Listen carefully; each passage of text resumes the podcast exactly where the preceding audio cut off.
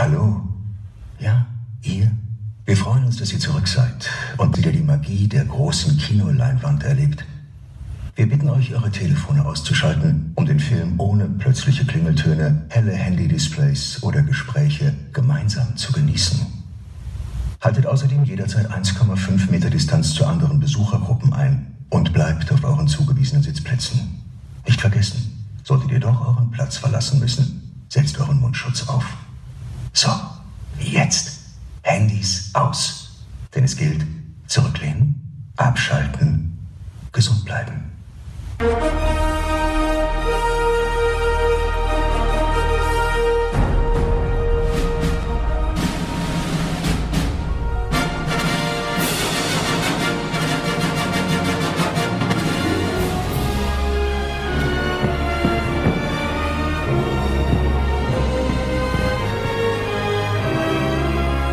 Cinemotions, der Kinopodcast mit Stefan und Jens.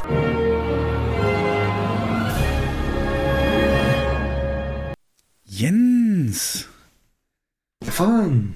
Ah, was du gerade und was ihr gerade gehört habt, liebe Hörer, war ein Kinospot, äh, der in den Kinos, die bei uns wieder eröffnet sind, bereits wieder läuft. Das heißt, wir haben wieder Bewegtbild und Ton auf den Leinwänden. Aber erstmal herzlich willkommen an alle Hörer bei Cinemotions, dem Podcast von Kinomenschen für Kinofans. Und genau darum soll es halt auch gehen. Warum ist es so in Deutschland, da sind schon wieder Kinos in Betrieb, andere nicht. Und die, die im Betrieb sind, da hat sich einiges verändert. Da gehen wir ein bisschen drauf ein. Aber auch die große wirtschaftliche Bürde, die jetzt in den zwei Monaten entstanden ist, da gibt es Lösungsansätze. Ähm, aber vor allen Dingen werden wir uns mal darstellen, was das Kinoerlebnis ähm, ab sofort folgend für euch bedeuten wird, was sich da verändert, weil jetzt sind die Maßnahmen in Betrieb und wir können auch schon drüber reden, wie es gewirkt hat auf unsere Gäste und wie die Reaktionen so waren auf die ganzen, ja, dieses veränderte Kinogefühl. Da freue ich mich sehr drauf und ich bin mir relativ sicher, Jens, dieser Podcast wird auch für uns endgültig dann der sein, der letzte oder vorletzte, bevor wir unser in unserem Bundesland wieder öffnen, oder? Schätzt du das anders ein? Nee, glaube ich auch. Und also ich hoffe zumindest, dass es so ist. Ja. Genau, also wir werden euch nachher auch sagen, warum wir es fest glauben. Aber da ihr natürlich jetzt in jedem Bundesland sitzen könnt und das hört und auch in Europa gibt es schon überall verschiedene Termine, gehen wir auf das ein, was wir euch sagen können, nämlich was ist Kino ab Sommer 2020? Was bedeutet das? Und äh, ja, wie steht es um die Neueröffnung im Rest des Landes und jo, dann noch wieder mal ein bisschen mehr News drin und am Ende werde ich Jens mal ein paar Filme pitchen, die er dann kritisch bewertet, als wäre er mein Geldgeber. Mit einem ganz interessanten Konzept freue ich mich sehr drauf, was er dazu sagt. Und genau, da haben wir einiges vor uns. Aber ja, zunächst äh, ganz klar, wir haben es jetzt wirklich länger wieder nicht gehört. Jens, äh, ja, wie ist es bei dir? Hast du Hast du das positive Grundgefühl auf der ganzen Eröffnung rechts und links oder bist du noch komplett im Home, Stay-Home-Modus? Also im Gegensatz zu unserer letzten Aufnahme hat sich schon einiges getan. Ähm, das Licht am Ende des Tunnels wird immer heller. Man sieht ja, dass nach und nach einige Kinos öffnen. Momentan sind es, glaube ich, ungefähr 50 in ganz Deutschland. Ähm, wir sind leider noch nicht dabei. Das ist so der kleine Wermutstropfen. Das ähm, ärgert mich immer noch so ein bisschen, aber die Wut von vor zwei Wochen hat sich ein bisschen gelegt. Wie sieht es bei dir aus? Äh, bei mir schlägt es gerade um in Anspannung, weil man jetzt wirklich, muss man ja so sagen, wir sind faul geworden, ne? Kann man so sagen? Bestimmt. Ja, das stimmt. Ja. ja. Und ja, ich kriege jetzt ja von meinen ersten Kollegen mit, wie die, wie die entsprechend arbeiten und was denen äh, ja, was so eine Vorbereitung eigentlich dann wirklich bedeutet. Und ich glaube, da gibt es ganz viele Aspekte, mhm. die denken wir noch gar nicht dran. Und das wird ganz schön viel Stress dann bedeuten. Aber woran ich es gemerkt habe, ist ein bisschen peinlich, Jens. Aber ähm, ich hatte jetzt Montag, ich muss ja noch ab und zu ins Kino da so ein paar Standards machen. Und das hat sich alles ein bisschen länger gezogen, weil es noch Telefonkonferenzen gab und so. Und das waren vielleicht siebeneinhalb Stunden reine Zeit vor Ort. Ne? Und äh, mhm. ich bin durch gewesen. Ich, ich, äh, ja ich bin tot ins Bett gefallen auf die Couch ne, hinterher. Ich bin es nicht mehr gewohnt. Also null. Ja. Ich meine, es ist zwar gut, dass, dass wir dann, der Vorteil ist, wir können auf Erfahrungen aus anderen Häusern zurückgreifen. Das ist der große Vorteil, aber nichtsdestotrotz hätten wir uns alle eine andere Vorgehensweise gewünscht. Ein bisschen koordiniert, aber so können wir es jetzt für uns ja, umso besser machen. Genau. Wir lernen aus den mhm. Fehlern der anderen, wie du sagst. Ja, das ist tatsächlich Richtig. ganz eigennützig gedacht eine super Sache. Ähm, Aber tatsächlich, wie, wie ist denn das bei dir mit dem, ja, die, die Lockerung, wie die jetzt jedes Bundesland ja in allen Bereichen so ein bisschen angeht? Wie wirkt denn das auf dich? Also bist du, merkst du im Alltag, du bist auch weniger, sag ich mal, na nicht vorsichtig, aber du weißt, was ich meine, dass du jetzt so sagst, irgendwie, also dieses Bedrohungsgefühl, wie, wie ist denn das bei dir? Und ist das überhaupt noch vorhanden? Bedrohungsgefühl ist vielleicht ein bisschen hochgegriffen. Also ich war sowieso immer so, ich bin jetzt kein Verschwörungstheoretiker, mhm. Hab mir, hab das aber immer ein bisschen kritisch alles beobachtet, mir die Zahlen angeguckt, noch verglichen mit irgendwelchen Grippewellen von vor ein paar Jahren, wo es deutlich mehr Todesopfer gab und ähm, also wir werden wahrscheinlich erst in, in einigen Monaten schlauer sein, ob das jetzt die richtige Strategie war. Aber wie es einer so schön treffend gesagt hat, ähm, lieber zu viel als zu wenig machen. Das ist, das kann man eigentlich nicht sagen. Also Bedrohung kann ich nicht sagen, aber vorsichtig bin ich schon. Also, also ich du hast ja das letzte Mal auch gesagt, dass, dass dieser Mundschutz dir ein gutes Gefühl gibt. Ne? Das war ja so. Na, mittlerweile bei den steigenden Temperaturen nicht mehr. Und hast du das mal probiert? Ja. Ähm, Du hast doch auch ab und zu eine Brille auf, ne? Ja, Oder gar nicht. Ständig. Hast du es mal probiert? Das Seifenwasser, den Tipp habe ich gehört. Die mit Seifenwasser zu reinigen vorher, dann beschlägt die nicht mehr. Weil das ist. Das, das ist wie Spiegel im Bad. Spiegel im Bad ja. ist ja auch genau das Gleiche. Stimmt eigentlich, ja. ja. Äh, nee, habe ich gar nicht dran gedacht, aber der Tipp ist gut. Probieren, weil das kriege ich, ja. also da. Das nervt, ja. ja extrem. Und ich habe heute. Ich merke sogar beim. Ja, erzähl. Äh, ich setze mir die, die, die Brille sogar beim Einkaufen teilweise ab oder oben auf den Kopf, weil, weil mich dieses Beschlagen einfach nervt. Ähm, na, Hauptsache nicht dieses Nase raus. Das ist dann völlig okay, dass du es so machst. Nee, nee, das nicht. Also das machen, das siehst du ja viele. Das, du siehst ja viele, die wirklich nur, also. Und du hast ja auch so ein schönes Bild rumgeschickt, ne? Wer es die Maske so trägt mit Nase raus, trägt seine ja, Unterbuchs ja, ja. auch mit dem Lümmel raus. Äh, kannst nicht, kannst. Ich habe heute die erste im Internet die erste Maske gesehen ähm, mit Darth Vader Mundschutz. Ähm, hat sich einer privat gebastelt, gab es nicht zu kaufen. Mhm. Aber weißt du noch vor ein paar Wochen, wo ich es mir so gewünscht habe und ja, ich äh, finde es eigentlich ganz cool. Und wenn es da luftige gibt mit einem geilen Design, glaube ich, wird das auch ein Modeprodukt tatsächlich. ich sag mal so, wenn das dazu beiträgt, ähm, dass mehr gelockert wird, dass die Kinos wieder öffnen können, Theater und Co., ähm, dann, dann bin ich gern bereit, diesen, das Ding zu tragen oder damit beizutragen. Komplett überzeugt davon, dass es hilft, bin ich nicht. Jo, also ich merke es halt auch, wie es für mich lockerer wird. Ich gehe da deutlich entspannter jetzt raus und gestern auch ähm, zum Grillen mit ein paar Kollegen getroffen. Ähm, ja.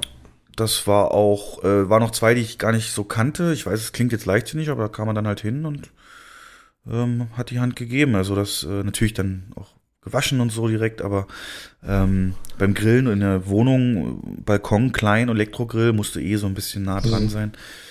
Aber das hat mir kein schlechtes Gefühl gemacht. Aber unabhängig davon. Es gibt zwei Sachen, die wollte ich mal reinbringen, weil die mich gerade komplett gepackt haben. Du weißt ja, dass ich sowieso recht technikaffin bin. Und über zwei Sachen wollte ich auch mal deine äh, Meinung zu hören. Also das erste ist, ähm, wusstest du, dass heute Abend um, also wir nehmen am Mittwoch auf, den 27., dass heute Abend um 22.33 Uhr zum ersten Mal seit ähm, elf Jahren wieder ein, äh, seit neun Jahren ein, ein, ein bemanntes Raumschiffrakete von amerikanischem Boden startet. Nee. Ja. Und ähm, ich, mich fasziniert, ich weiß, ich habe ich schon oft so erzählt, mich fasziniert diese ganze Raketentechnik, NASA, Kennedy Space Center, Technik, Innovation, die Rückschläge, die Entwicklung, Apollo-Programm, interessiert mich ja alles mega. Und deswegen ist das eigentlich ein riesengroßes Ding und ich glaube, heute Abend wird es auch ziemlich groß werden dann auf einmal, wenn es dann soweit ist. Ähm, tatsächlich. Aber solche News gehen komplett unter, ne, momentan. Ja, ich habe die auch noch aus dem Forum das mitbekommen. Finde ich total schade. Also aber es gilt ja. für alles, ne? Also ich, du kriegst ja, wenn du Spiegelzeit, wenn, egal welche Seite, du hast halt die Hälfte Corona, ne? Und die andere Hälfte ist. Ja, äh, ach, die Hälfte, das ist untertrieben, ja. Ja, das stimmt. Überleg mal bewusst. Also die anderen, einzige bewusste Nachricht, die ein bisschen mehr in meinem Bewusstsein gedrückt ist, ist die mit dem VW, dass die jetzt doch irgendwie da ähm, Schadensersatz zahlen müssen. Mhm. Aber sonst, sonst kaum was, wenn man nicht unsere gezielten Seiten, wie wir sie eben haben, auch nutzt. Ja. Genau, ja. Und das ist ja schon ein großes Ding, ne? Und warum es mich so fasziniert, ist halt, das ist nicht wieder ein reines NASA-Ding, sondern das ist die Rakete als auch Kapsel, also Raumfahrzeug für die Astronauten, die von SpaceX äh, komplett designt und in den letzten Jahren immer weiter entwickelt wurden. SpaceX sagt dir was? Ähm, das mhm. sind die, die es geschafft haben, in einem Testflug zu diesem Programm einen Tesla mit einer Puppe drin in den Weltraum zu schießen. Das Bild kennst hast du bestimmt jetzt vor Augen, wo auch eine Kamera dann dran war. Also da fliegt gerade ein Tesla mit so einer Puppe im Astronautenanzug rum.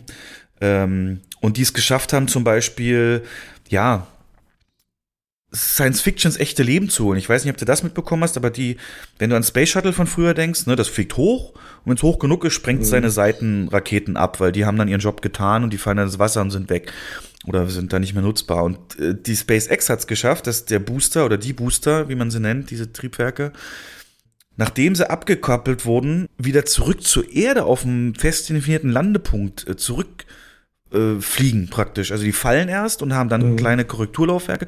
Und da gibt es so ein ikonisches Video, wie zwei von den Dingern fast zeitgleich ähm, nach einem Start auf einer winzigen, im Verhältnis winzigen Plattform wieder landen, ähm, so dass sie halt wiederverwendet werden können. Das ist für mich, das ist für mich Science-Fiction-Realität, ne? Ganz so, kann ich nur so sagen. Mhm. Die sind generell, ich weiß nicht jetzt, ob es dich jetzt komplett langweilt oder eure Hörer, aber ich finde die auch insofern, die Raumanzüge, natürlich komplett anderes Design. Das sieht schon fast nach Star Trek aus. Es gibt Videos vom Interieur der Kapsel, die wird Crew Dragon genannt und ich weiß, du hast bestimmt noch vor Augen, immer wenn eine Sojus, die Russenrakete und Raumschiff startet, wie eng die Astronauten da drin liegen und noch hinter denen Millimeter am Kopf ist noch irgendwie Gepäck an der Wand gestapelt und gepackt und mit Zoogurten festgemacht und so. Also, ne, ist ja auch uralte Technik, aber eben verlässlich. Und bei dem jetzt sieht das halt aus wie in einem, wie in einem, weiß ich, wie so ein Büro aus so einem Minority Reporting, weißt du, und, und ähm, weiß, große Formsitze, wirklich kein, also da ist richtig Platz und Luft, alles Touchscreen, gibt natürlich auch Joysticks und Knöpfe und so.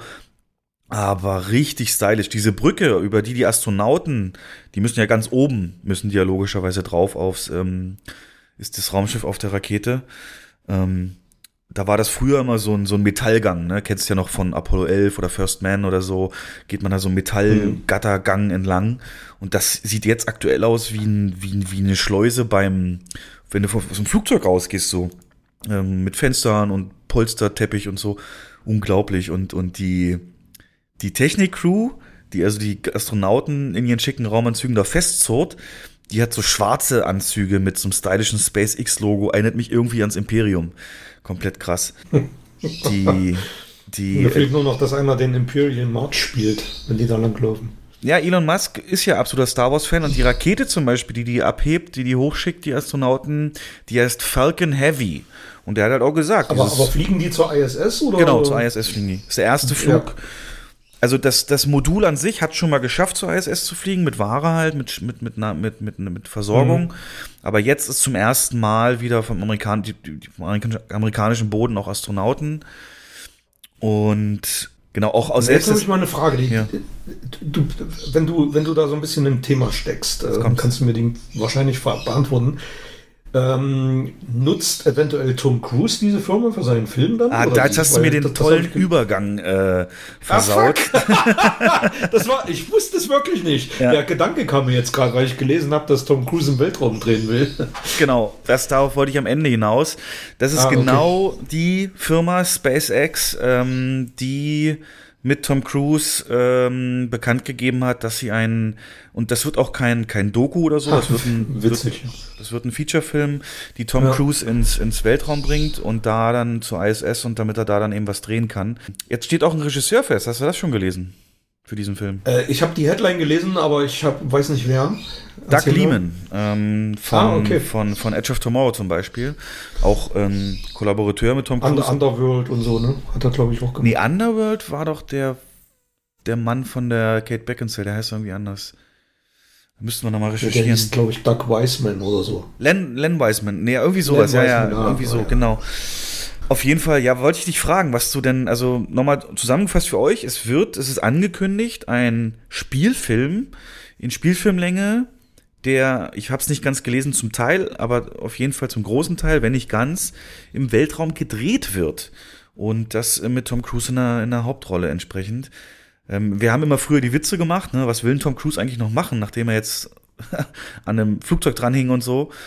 Und ja, der Weltraum ist natürlich der nächste logische Schritt und jetzt scheint das, weiß ich, glaubst du dran? Ist das ein Marketing-Gag? Zieht das Cruise durch? Was, was war denn dein Gedanke? Ja, zieht das durch, weil mein erster Gedanke, ich wusste das mit der Firma tatsächlich nicht, deswegen habe ich die Frage gestellt. Ähm, witzig, dass es so ist. Mein erster Gedanke war, dass da eine gehörige Portion Eigennutz mit dabei ist. Also, dass Cruise das als Filmprojekt verpackt, einfach auch um mal in den Weltraum fliegen zu können. Könnte ich mir vorstellen. Also er verbindet das, das äh, Nützliche mit dem Produktiven sozusagen. Dass er das abhaken kann, ich war mal im Weltraum. Genau. Ja, genau. Ja. Aber, aber wie, wie, du weißt ja ungefähr auch, du hast ja auch genug Making-ofs gesehen in deinem Leben. Äh, wie, ja. wie, wie kannst du dir vorstellen, du weißt, wie groß so Filmkameras sind und so, ähm, mhm. wie, wie das wie das realistisch laufen soll. Ich meine, die können doch nicht einen Tonmann, einen Lichtmann, einen Regisseur und Tom Cruise da hochziehen. So viel Platz ist da gar nicht. Ähm, oder meinst du, es wird so, so ein iPhone-Ding? Ich, weiß ich nicht. Also A, weiß ich nicht, was man, wie man das abendfüllend machen kann, komplett in Schwerelosigkeit zu drehen, weil es braucht ja eine Story, es braucht ein Drehbuch, es braucht ja irgendwie auch, ähm, letzten Endes wird auch so ein Film nicht ohne Effekte auskommen. Muss ja irgendeine Handlung sein. Die Handlung kann ja nicht sein, dass sie da Astronautennahrung aufreißen und, und, ähm, und, und irgendwelche Experimente machen und trainieren oder sonst was. Muss ja irgendwas Ne? Braucht ja was Innovatives, um die Leute zu ziehen. Daher deine Vermutung, es wird nicht komplett im Weltraum spielen, sondern. Ich stelle mir vor, so vielleicht wie dieses, ähm, wie hieß denn der Film, wo die Ex-Uralt-Astronauten hier, Clint Eastwood und so, nochmal ins Weltraum mussten. Mhm. Ähm, Space Cowboys. Yes. Sowas könnte es ja sein, dass es irgendeine Bedrohung gibt und die kann nur ausgeschaltet werden, indem man irgendeinen Button auf der ISS drückt, aber da sind alle irgendwie ohnmächtig oder so. Mhm. und ähm, dann findet er sich Auf alle Fälle interessantes Projekt. Macht. Äh, dann ist er. Macht sehr neugierig. Da hat er Geschichte geschrieben, ja. Ja. Äh, was ich ja hoffe, wer vorher Geschichte schreibt, das ist so mein zweites Technikthema: Tenet. Tenet ist ja in mehrfacher Hinsicht ein Film, der besondere Aufmerksamkeit geschenkt bekommt. Ähm, aus ersten Grund, Natürlich, weil er möglicherweise der erste Film ist, der nach oder inmitten, man muss ja sagen, wir sind ja noch in der Pandemie, aber zum Zeitpunkt, nachdem das gröbste, in Anführungszeichen, durch ist mit der Pandemie, äh, in die Kinos kommt. Wie gesagt, haben wir schon öfter mal erwähnt. Jetzt wollte ich mal ein bisschen ausführlicher drauf eingehen, aus Anlass, dass der Trailer 2 rausgekommen ist. Den hast du geguckt? Mhm. Ja. Und Tenet, also zunächst die Diskussion um den Starttermin 15. Juli, 16. Juli. Das ist im Trailer nicht bestätigt worden. Es stand dann zwar in der Beschreibung unten drunter der Termin und auch auf Twitter mhm. ist es noch der Termin. Und das auch, ist der Knackpunkt, ja. Aber das Marketing fährt natürlich gerade hoch. Ne? Du hast den Trailer mhm, mhm, und es kommen immer mehr ähm, Screenshots von Zeitungen, Filmzeitschriften aus den USA mit exklusiven Behind-the-Scenes-Fotos und so. Also die klassische, die klassische Marketingkampagne. Und mein Nolan könnte sich sagen, ich habe da jetzt wirklich viel drüber gelesen, Nolan könnte natürlich sagen, ich will dieses, diesen Stempel, ich bin der Erste, der wieder Vertrauen ins Kino gefasst hat. Aber andererseits sagt man, das hat ein Budget von 205 Millionen. Und jetzt halte ich fest, was ich heute gelesen habe, Jens, anscheinend kriegt Chris Nolan selbst, hat wohl einen Deal mit Warner Brothers, dass er 20% vom Box Office ab dem ersten Dollar bekommt. Das heißt, wenn da für 10 Dollar ein Ticket verkauft wird für diesen Film, solange mhm. der läuft im Kino, gehen 50% ans Kino und 20% an Nolan und das Studio hat nur noch 30%. Das heißt, es wäre doch rein theoretisch aus Nolans Sicht total unsinnig, den so früh zu releasen, weil er ja da nie, wahrscheinlich nicht so viel Geld machen wird wie zu einem anderen Zeitpunkt. Oder mhm. er wird gerade deswegen Geld machen, weil er der einzige neue Film ist. Was glaubst du denn? Ich könnte mir vorstellen, äh, also immer vorausgesetzt, äh, weltweit sind die Kinos flächendeckend offen.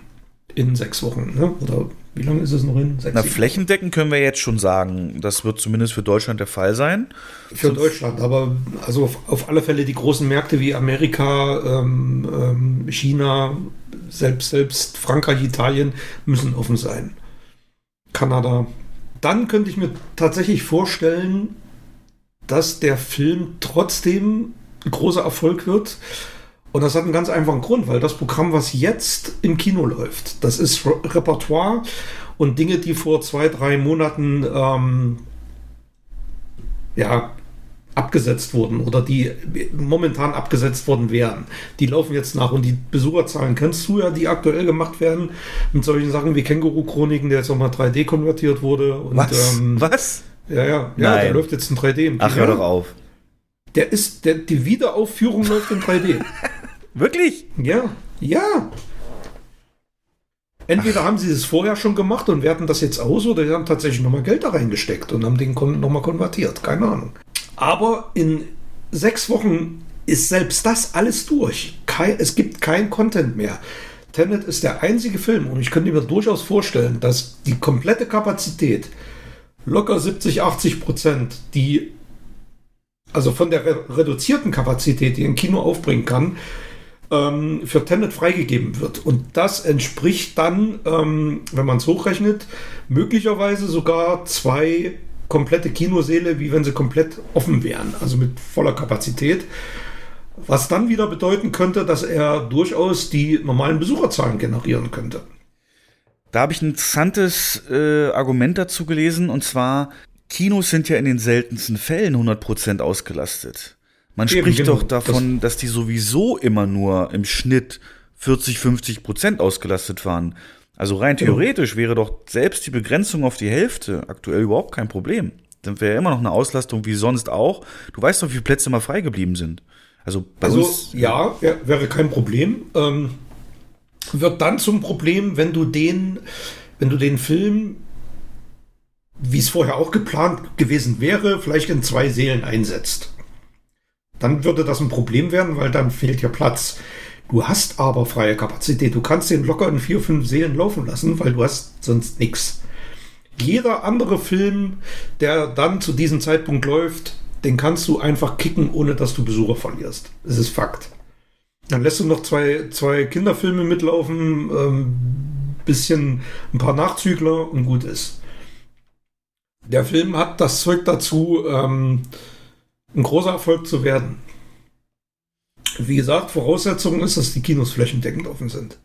Noch ein Argument, was ich gelesen habe, was der Film die Erfolgschancen eben angeht, ist, der Trailer wäre ja wahrscheinlich in der normalen Welt zum jetzigen Zeitpunkt sowohl an Bond dran geheftet gewesen, als auch an Fast and Furious, der äh, in der normalen Welt bereits gestartet wäre, der neue FF9. Mhm. Das hätte ja unglaublich viele Leute dadurch den Trailer dann gesehen. Im Moment gibt's den ja tatsächlich mehr oder weniger nur im Internet. Glaubst du, das wird dem Film schaden, dass einfach ich meine, wir stecken in dieser Blase drin, wir stehen auf Nolan, wir mhm. wissen, was der kann. Aber so die breite Mehrheit, wird die rein von so einem Poster, wo so ein Wort drauf steht? Keine Ahnung. Auch da, auch da muss man sagen, ähm, es kann auch wieder ein großer Vorteil sein für den Film, weil sollte sich das in den nächsten zwei, drei Wochen abzeichnen, dass 70, 80 Prozent der Kinos weltweit wieder öffnen zu diesem Zeitpunkt, dann ist es der einzige Film, zu dem es überhaupt Marketing gibt. Das heißt, der Fokus der, der Menschen, die Kino wieder in Betracht ziehen als Freizeitgestaltung, liegt zu 100% auf Tenet. Es gibt keine Ablenkung durch irgendwelche anderen Filme, die drumherum starten oder die noch vorher angelaufen sind, die nachgespielt werden können. Du wirst dann entscheidet Warner, den Film dann zu starten, wirst du ein, zwei Wochen vorher ähm, im Fernsehen wird nur noch Tenet stattfinden. Und äh, ich könnte mir durchaus vorstellen, dass selbst in, ja, in, in, in Internetseiten, ähm, Nachrichtenmagazinen, dass das als der große, als, als das große Kino-Event hochgefeiert wird, was Kino wieder nach diesen Corona-Zeiten wieder aufleben lässt. Ich mag also dieser Optimismus. Ich hoffe es auch. Ich hoffe es auch. Ich hoffe ja. es auch. Also ich kann mir das durchaus vorstellen, dass es so kommt. Ich, glaube, ich glaube auch, dass das Zögern von Warner deutet ja darauf hin, dass sie dieselbe Hoffnung teilen. Ich glaube, die haben in der Schublade schon eine richtig geile Marketingkampagne, die sie zwei Wochen vor Bundesstaat dann lostreten werden. Und äh, sollte das dann so kommen, dann wird das ein Mega-Ding. Zwei Wochen vorher meinst du? Also glaubst du nicht, ja. die werden sich jetzt die Tage entscheiden, weil es wären noch anderthalb Monate jetzt, wir sind kurz vor Juni. Ähm, mhm. also du meinst, sie entscheiden, ob sie den Film verschieben oder nicht? Ja, aber ich glaube, zwei Wochen reicht nicht für Marketing. Genau. Nee, nee, das nicht. Aber die Marketingkampagne wird dann ungefähr zwei Wochen vorher anlaufen. Ja. Eher, eher ist, ähm, macht es eher so. keinen Sinn. Ja, ich hoffe es sehr. Also gerade Nolan, Ja. ich glaube, der hat genug Geld, dass er nicht auf diese 20 Prozent. Es wird, ich glaube, es wird auch kein so bombastischer Start, wie wir es kennen, von so heiß erwarteten Filmen. Ich glaube, der wird dann viel über Mundpropaganda einfach ziehen. Und äh, wir reden über Mitte Juli. Du hast auch gehört, dass ein Rekordsommer angekündigt ist, ähm, mit, mit wieder Extremtemperaturen sehr lange. Und das werden die Leute dann auch im Juli satt haben. Und dann ist Mitte Juli so eine Möglichkeit da, in klimatisiertes Kino zu gehen. Und da- wenn dann noch die Mundpropaganda stimmt, ja. Wusstest du übrigens, dass bevor der auf ähm, YouTube gedroppt ist, der Trailer, dass er wieder ein Computerspiel genutzt hat, um, zu, um Premiere zu feiern? Und zwar, ich habe dir doch schon mal erzählt, bei Last äh, Rise of Skywalker, dass ähm, in dem Opening-Text steht doch drin, irgendwie, es geht eine Nachricht durchs, durch, durchs Universum, dass ähm, Palpatine wieder lebt und Rache nehmen Ja, will.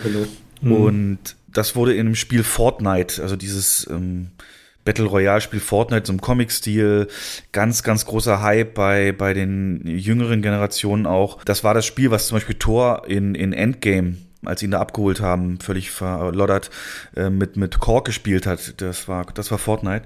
Und da gibt's ein virtuelles Kino, also da kannst du als Figur an einen Platz gehen, wo halt eine Leinwand aufgestellt ist in Spielgrafik.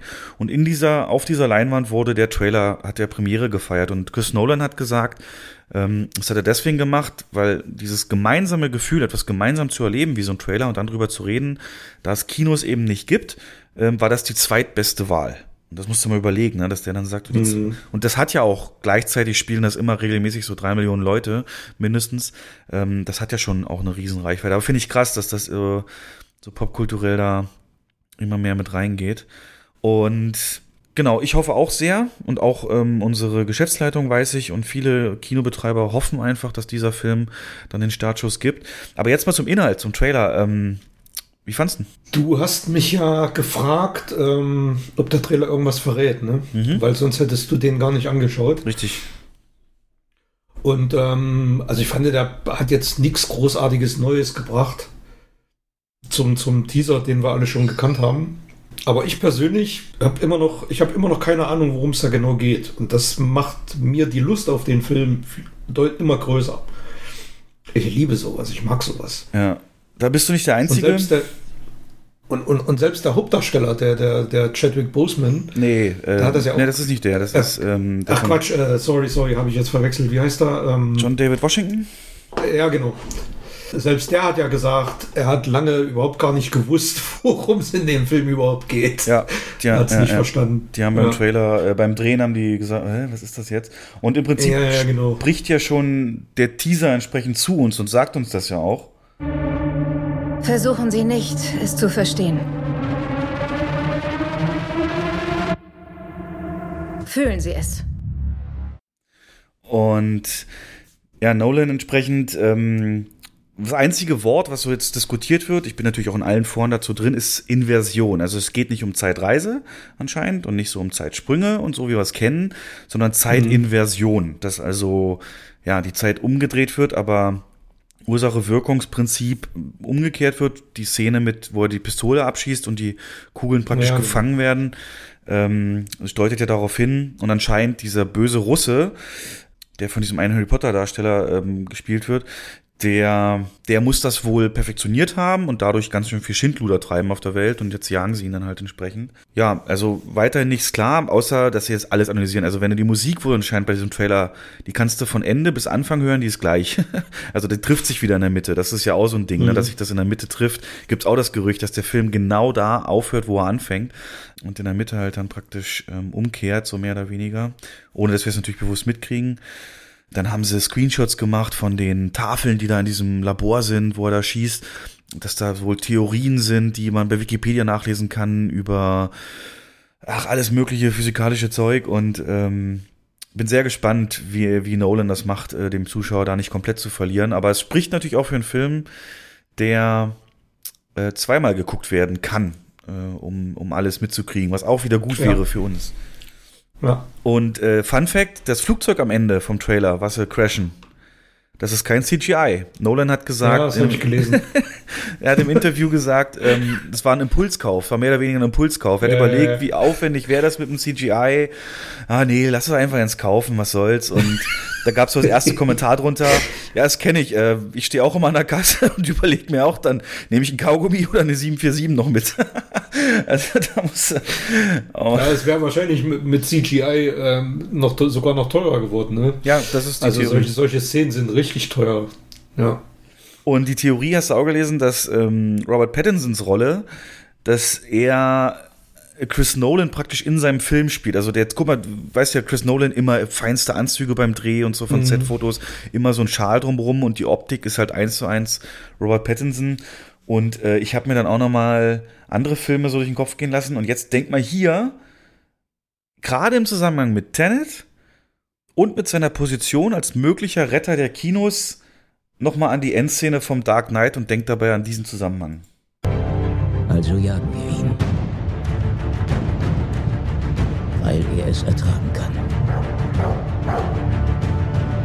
Denn er ist kein Held. Er ist ein stiller Wächter.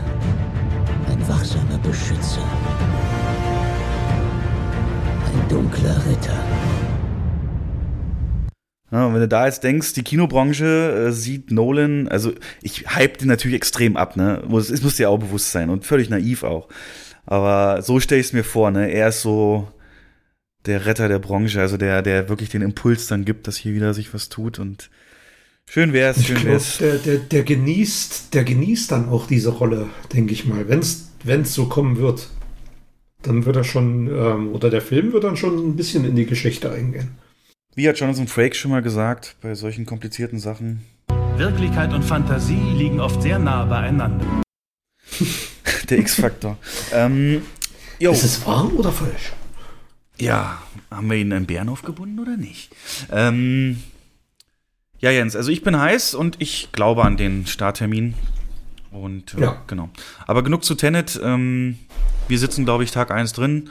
Und ansonsten gibt es bei dir noch was erwähnenswertes Neues, wo du sagst, ey, Naja, es gibt, ähm, es gibt noch so zwei Branchen-News, die warte mal, mir ich meine jetzt bei dir so ähm, im, im Rahmen des, ja. Du lebst ja auch, du bist ja auch ein Äh, Mensch. Ja, ähm, ja, so das Übliche. Ich habe jetzt im, im, bei mir im Garten einen kleinen Teich gebaut und äh, gestern habe ich mich mal durchgerungen, den Keller zu entrümpeln, auf den Recyclinghof zu fahren. Da muss man sich Stand vorgestern zum Glück nicht mehr anmelden Okay. und äh, so ein paar Kleinigkeiten. Aber ansonsten dümpelt man so dahin. Man Deine, mit, deine ähm, Modellbahn? Weitergekommen? die habe ich noch nicht angefangen, weil ähm, meine Eltern am Wochenende uns besuchen kommen. Wir wollten eigentlich jetzt in Urlaub fahren, ein bisschen campen.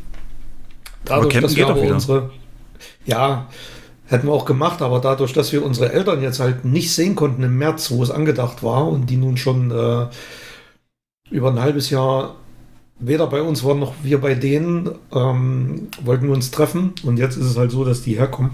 Deswegen haben wir den, verbringen wir den Urlaub hier zu Hause mit unseren Eltern und mit der Modellbahn habe ich das genau deswegen noch nicht angefangen. ähm, weil die Ja, im Arbeitszimmer schlafen. Ach so, jetzt gerade ich dachte, Ja, ja. sollen das nicht sehen, weil es sich Nein, denken, das ist ein Hobby, das dich tun, kaputt nee. macht. Nein, Ähm, nee, wenn, dann sieht das hier wie eine Baustelle aus. Das äh, hebe ich mir dann für, für die Zeit auf, wenn, äh, wenn sie wieder zu Hause sind. Also das heißt, dein Wohnwagen, Wohnmobil hat eine eigene Dusche, weil das ist doch, glaube ich, immer noch Bedingung, ne? Die Duschplätze sind doch gesperrt. Auf Nicht, nicht überall, also bei einigen ja. Also, also wir haben sanitäre Anlagen drin, ja, wir haben eigene Toilette und äh, können uns da drin waschen. Alles kein Problem. na, da bin ich auch mal gespannt, wenn du da erzählst. Ich habe jetzt, ähm, äh, wo ich, wo ich ähm, ja so durchgesäppt und dann kam auf, auf, auf Kabel 1 Doku oder so, kam nochmal ne, die Urlaubsabzocker und dann so ein Test von Campingplätzen in, in Frankreich, Italien und, und äh, Kroatien. Und das ist schon Ja, ja, ist da ja hört eine man so einiges. Bandbreite an, an, an Qualität, unglaublich, ja. Nee, im Sommer wollen wir dann tatsächlich zwei Wochen Mecklenburger Seenplatte machen mit, mit zwei Freunden von uns. Ähm, Hausboot mieten, so ein bisschen wirklich, wirklich chillen und äh, Seele baumeln lassen. Da freue ich mich schon sehr drauf. Ach, dein Augusturlaub, ne? War das der? Ja, genau. Ja. Mhm. Ja, da wünsche ich äh, schon mal jetzt viel Spaß, obwohl ich mir es sehr unangenehm vorstelle, obwohl auf dem Hausboot bei der Hitze mag es vielleicht gehen. Ja, nur einen Tag lang. So. Nur, nur, ne, so mal über die Seen schippern. Ja. Ähm, apropos, sinnloses Rumseppen, äh, das passiert ja bei mir auch sehr stark äh, bei YouTube. Und da hatte ich, äh, da gibt's ja ähm, ein sehr beliebtes Format, was man so echt nebenbei weggucken kann, wenn man gerade nicht die volle Aufmerksamkeit aus seiner Haupttätigkeit braucht, ist, ähm, wenn so Leute Wer wird Millionär-Training spielen. Das gibt's auf der RTL-Webseite, kannst du halt ne, Wer wird Millionär anschmeißen und praktisch auch durch Fragen dich durchreppen. Und da hat, ähm, haben ein paar Streamer, die ich gucke, haben das gespielt und einer ist bis zur 500.000 Euro Frage gekommen. Und die lasse ich dir jetzt mal vorlesen, plus seine Gedanken dazu. Denn für 500.000 Euro war es eine James Bond-Frage. Und ich bin mal gespannt, ob du sie gewusst hättest, ob du eine halbe Million James Bond-Wissen wert bist. Pass mal auf. Jetzt kommt eine Filmfrage. Eingefleischten 007-Fans ist Rowton vermutlich völlig geläufig als Geburtsort von Connery, Blofelds Katze, Hauptsitz des MI6 oder mittlerer Name von Craig. Daniel Rowton Craig? Das kann ich mir nicht vorstellen. Geburtsort von Connery kann ich mir vorstellen. Das klingt wie eine Stadt in England. Blofeld wird seine Katze nicht Broughton nennen, die haben viel dümmere Namen gehabt. Also so hat einer das äh, sich hergeleitet, der null Ahnung hat von Bond. Wüsstest du's? Mhm. Nee, wüsste ich jetzt nicht. Aber ich, also Blofelds Katze hat in den Filmen nie einen Namen. Nie. Ach, das ist ja interessant. okay. Wüsste ich jetzt nicht. Also müsste ich mich sehr irren. Dann bleibt noch Ähm, Geburtsort von Connery, mittlerer Name von Craig oder Hauptsitz des MI6. Also Connery ist Schotte. Hauptsitz des MI6 ist London. Da ist auch dieses große Gebäude mitten in London. Mhm. Also demzufolge würde ich auf Daniel Craig tippen. Hättest du gezockt oder wärst du jetzt unsicher? Also wenn ich jetzt bei Jauch auf dem Stuhl gesessen hätte, ähm, weiß ich nicht. Das ist echt schwierig. Ich hätte, ich hätte dich angerufen, ich hätte mein Telefonjoker genommen. Ich hätte Du hättest schnell gegoogelt. Stimmt, das wäre Ich habe natürlich jetzt, ich habe es jetzt bewusst nicht gegoogelt, weil ich fair bleiben wollte. Ich weiß es wirklich nicht. Äh, Ich tippe mal auf Craig. Ja. Aber ich hätte wahrscheinlich nicht gezockt. wäre richtig gewesen. Ja, Und okay. äh, hätte ich aber auch erst seit dieser Folge, die ich da geguckt habe, mir angucken können. ja. Aber wie gesagt, reines Ausschlussverfahren. Und als letztes noch, bevor wir ins Hauptthema gehen, wir sind ja, ich, ähm, wir, wir sind ja praktisch Anbieter von kreativen Werken, konsumieren selber viele kreative Werke. Und jetzt habe ich mich mal entschieden, weil es da auch einen Aufruf gab, bei einem Kurzgeschichtenwettbewerb mitzumachen, wo die ersten drei Plätze eben Ah, cool. 70 Euro gewinnen können. Und ich wollte dich mal fragen, gibt es irgendeinen, irgendeine Geschichte, die du, ja, also die man so als Kurzgeschichte, vier Seiten, ähm, wo du sagst, das, das würde mich reizen. So irgendein Oberthema, das du mir vielleicht als Inspiration geben kannst oder ähm, was du Das schon. heißt, du hast noch keine geschrieben. ich habe eine Idee, die sage ich dir aber erst hinterher. Ähm, Da Ähm. kommt Titten drin vor, wahrscheinlich schon, ne? nee, Nicht? es ist auch verboten. Also man darf natürlich Kleidung beschreiben, aber sexuell darf nichts drin vorkommen. Warum nicht? Es ist ein öffentlicher Streaming, die lesen die Geschichten auch so. vor im Netz und es darf dann nicht so Ju Jugend. Ähm, Eine Kurzgeschichte. Hm. also irgend so ein, wo du sagst, ein Story-Ansatz, ey, was mich, also gerade, ich weiß nicht, hast du jemals Stephen King Kurzgeschichten gelesen? Sowas in der Richtung? Mhm. Ich habe Stephen King Bücher sogar gelesen, ja. Die Ja. faszinierendste Kurzgeschichte von ihm fand ich die mit der, mit dem Teleportation, wo dann rauskommt am Ende, dass man eine Ewigkeit, also wirklich eine Ewigkeit, ähm, in diesem Limbo ist, in diesem Raum, wo gar nichts ist und durchdreht. Da haben sich immer gewundert, die Leute, warum jeder, der teleportiert wird, kommt komplett verrückt da raus und warum das so ist. Aber so will ich natürlich nicht in Horrorgenre gehen. Hättest du jetzt auch keinen kein Input für mich, ne? Na gut, dann mache ich selbst. Nee. Also es gibt ja, es gibt ja in der, es gab ja in der Vergangenheit immer Kurzgeschichten, die auch schon verfilmt wurden. Zum Beispiel von H.G. Wells, War of the Worlds. Da gibt es ja diese berühmte, die berühmte Radiosendung.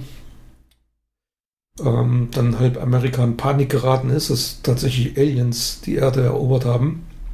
Aber so ad hoc fällt mir da jetzt wirklich nichts ein. Ja, nee, bei mir geht's so ein bisschen drum, ich will was Physikalisches, also, ja, es ist physikalisch, ich will so ein bisschen Effekt ausnutzen, den es in der Physik halt gibt. Und zwar die Lichtgeschwindigkeit. Ähm, weiß nicht, ob dir das jemals so bewusst ist, aber wenn man es einmal weiß, ist das faszinierend, nämlich dass das Licht, was du aktuell von der Sonne siehst, äh, dass das acht Minuten und 16 Sekunden braucht, bis es hier ist. Also im Prinzip das Licht, was wir hier empfangen Mhm. und Sonnenenergie, die ist halt acht Minuten alt. Und wenn jetzt durch einen Klick, ne, stell dir mal vor, so Q würde die Sonne so wegschnipsen, dann würde trotzdem noch acht Minuten hier halt Licht sein, bevor es dann äh, dunkel wird.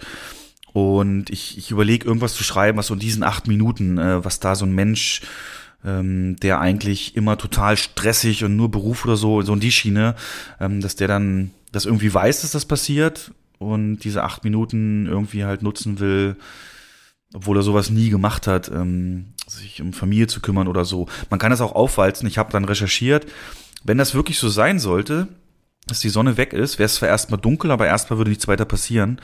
Ähm, es würde drei Tage dauern, bis die Temperatur auf der Erde auf dem Gefrierpunkt wäre überall.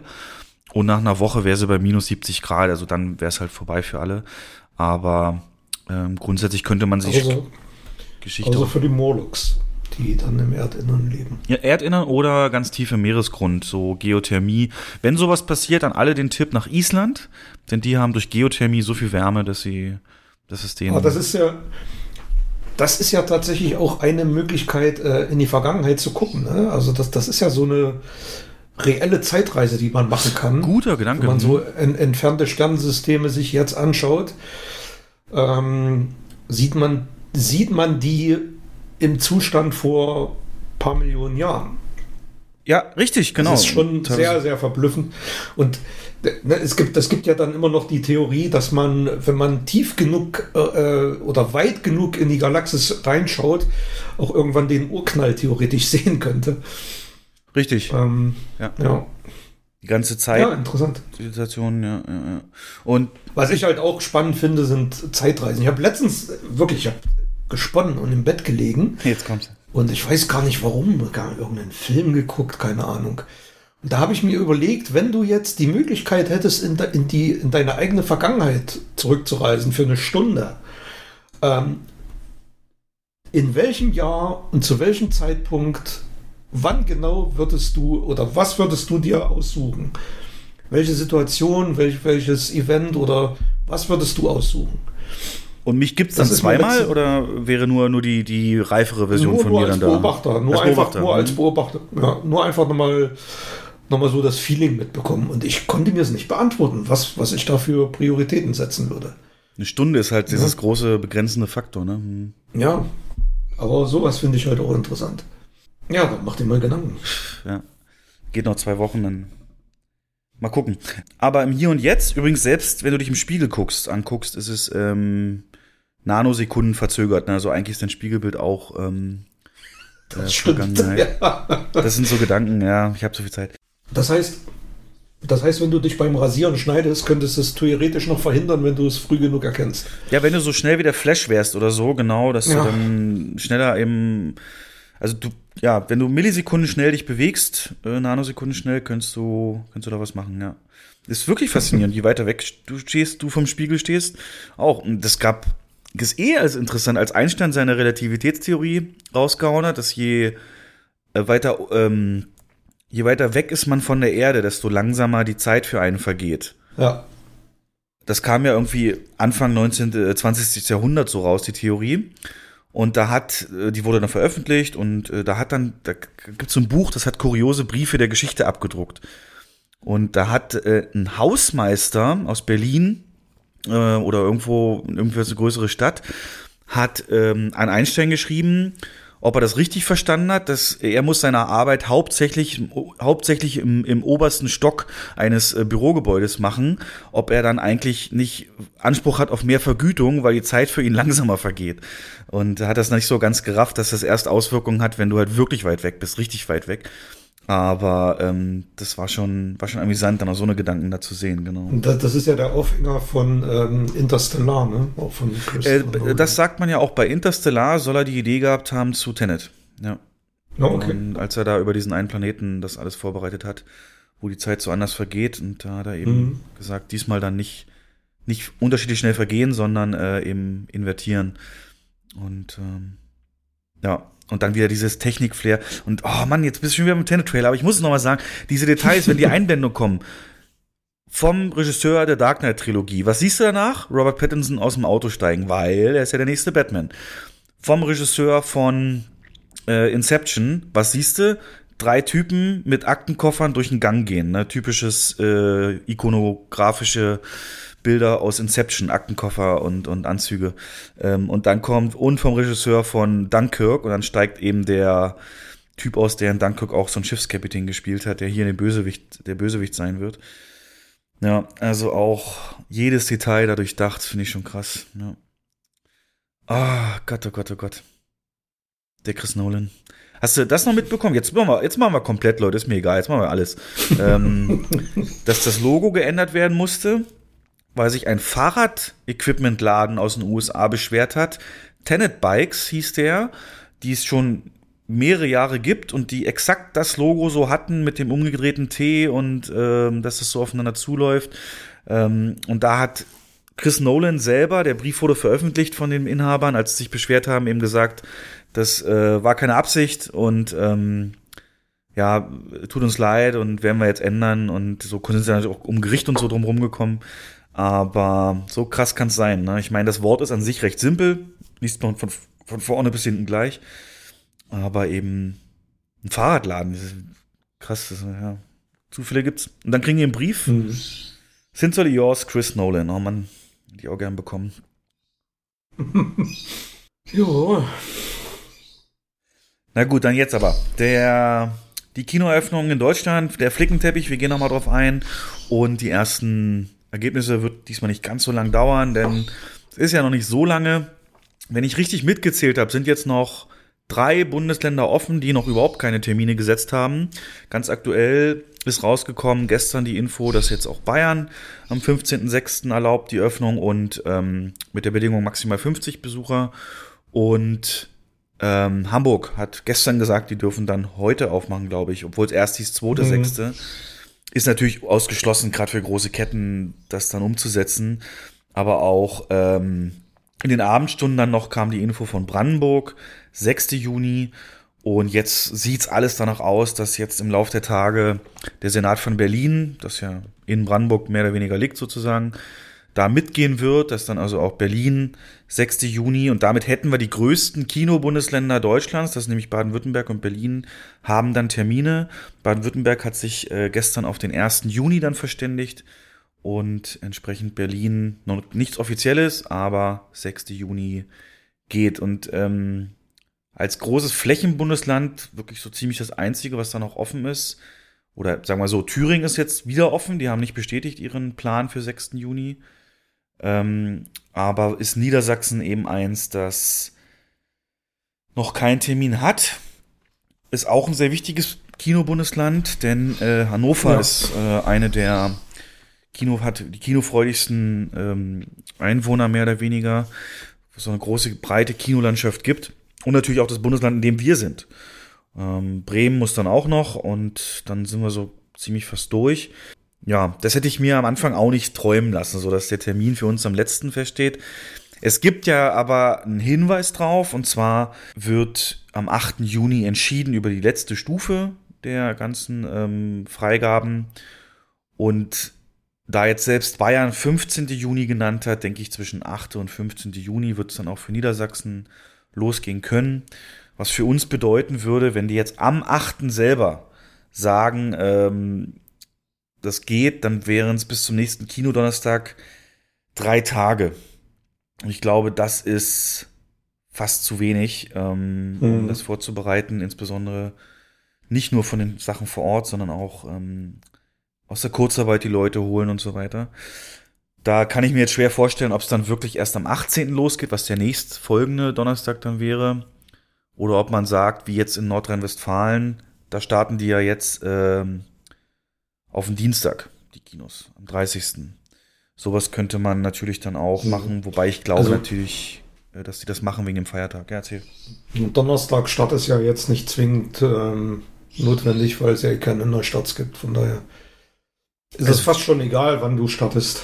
Ja, es wäre halt sauberer für einen Plan und so weiter. Ja, ja, Ähm, du darfst halt nicht vergessen, die ganzen Routinen, wie wir sie kennen. Es gibt ja die Folgen Mhm, beispielsweise ist über, über die Disposition und Filmplanung. Mhm, mhm. Die wird weiterhin am Sonntag mit den äh, Verleihern ähm, oder entgegengenommen und am Montag verhandelt. Das ändert sich ja nicht dadurch.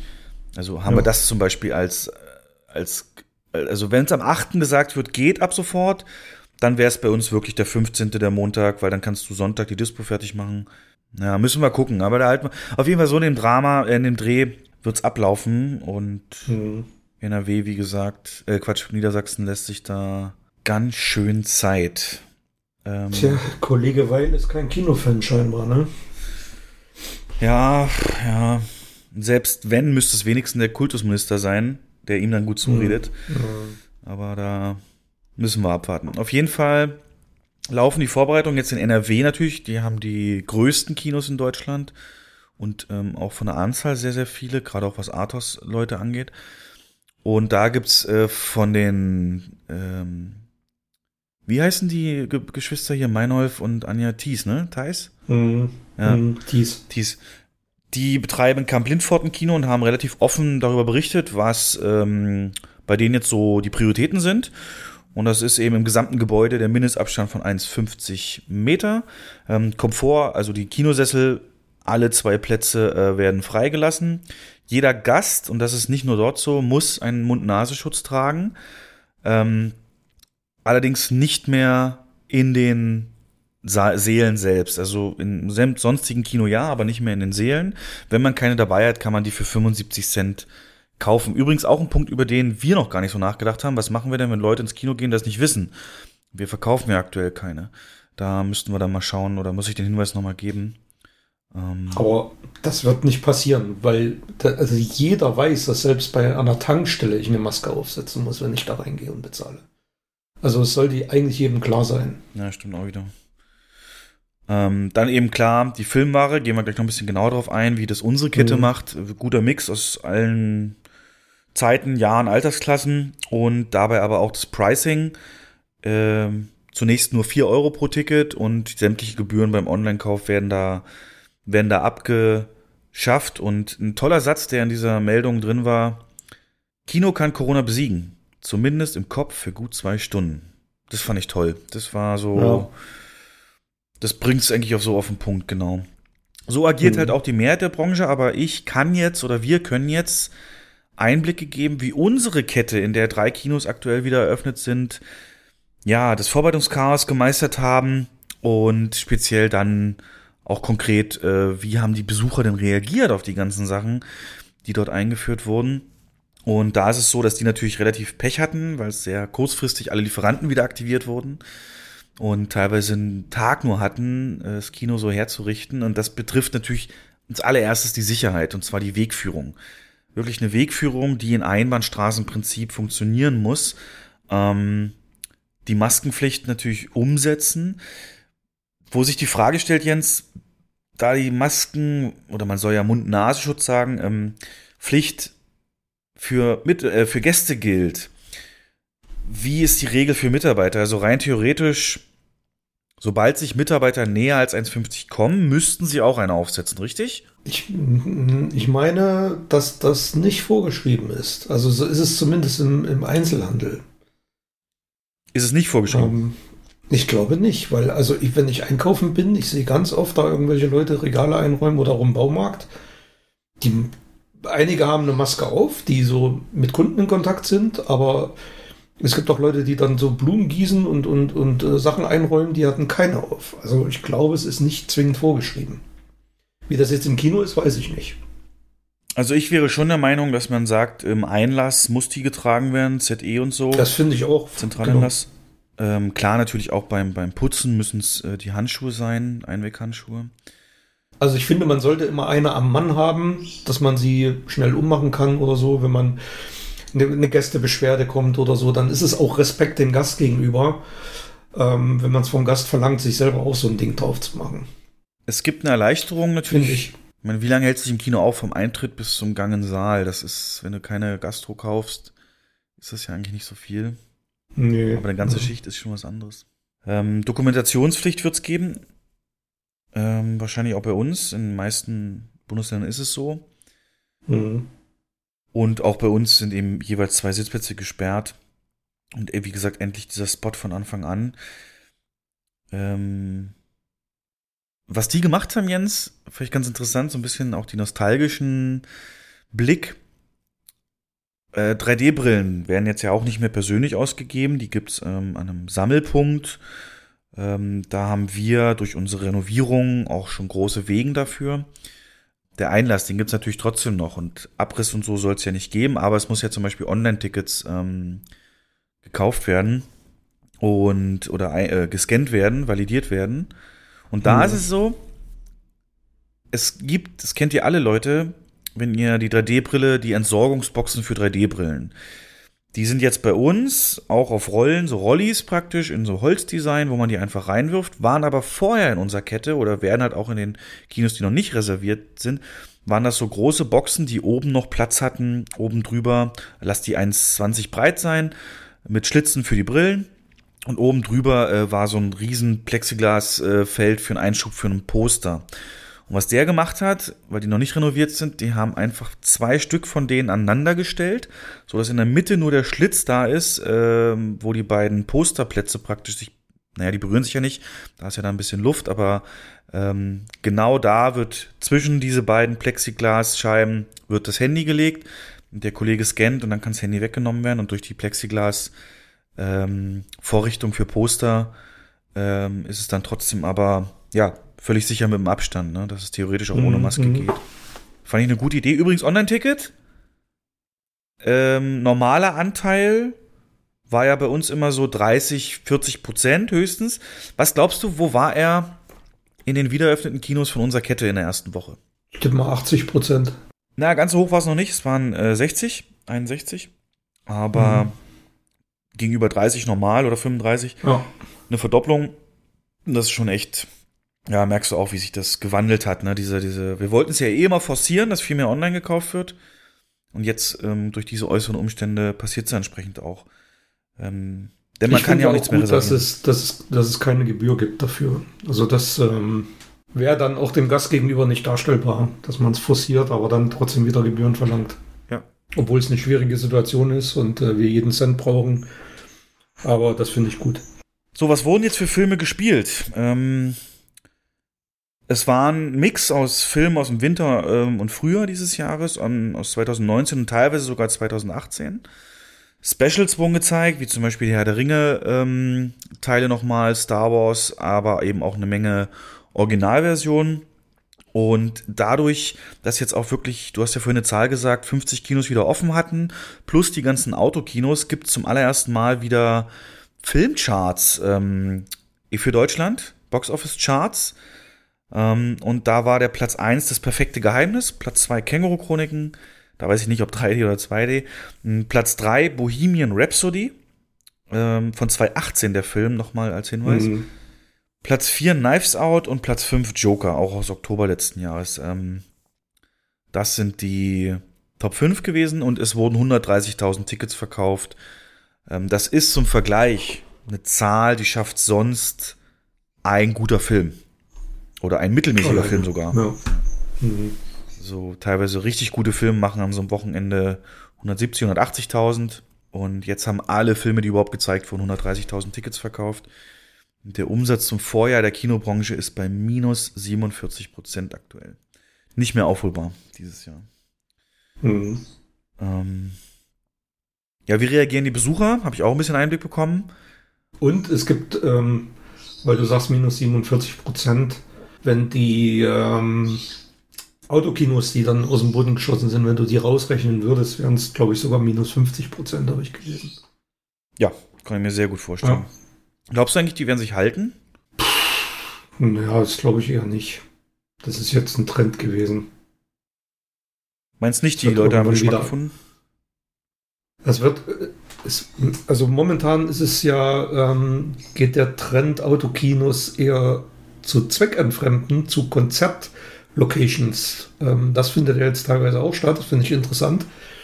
Also es nutzen einige Bands für ihre äh, Konzerte, die Autokino-Locations. möglich, dass es da noch ähm, ja, Potenzial gibt. Aber wenn die Kinos wieder ihre normalen Zahlen irgendwann erreichen, dann wird das mit Autokinos auch wieder runtergehen. Glaubst du nicht? Also jetzt im Sommer kann ich es mir halt überhaupt nicht vorstellen, wegen der Hitze. Ähm, Im Auto, vor allem schwarzen Autos, Ja. auch abends noch. Dann muss man halt gucken, ob sie das Richtung Herbst wieder Es ist halt- angehen. Es ist halt doch was anderes, ne? Du hast keinen vernünftigen Sound und ähm, es ist Ach. alles ein bisschen improvisiert. Aber Unterstell mal nicht so, wenn da die getunten Soundkarren da, das kann ich mir schon vorstellen, dass das da geil klingt. Aber Mehrheit der Autos, ja, gebe ich dir recht. Das wird eher nicht Ja. so sein. Ich weiß gar nicht, wie das ist da. Also bei den Amis kriegst du ja so, so einen kleinen Lautsprecher ins Fenster gehängt. Ähm, wie ist es denn hier? Äh, da eine große UKW-Frequenz. Soundanlage? Radiofrequenz.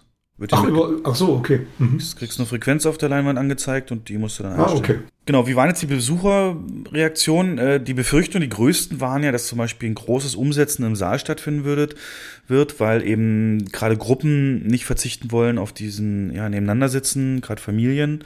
Das war überhaupt nicht der Fall. Und gerade bei Familien hat man es eben so gemacht, dass Vater und Kind und Mutter und Kind zusammensitzen, so dass da kein die Kids nicht alleine saßen entsprechend.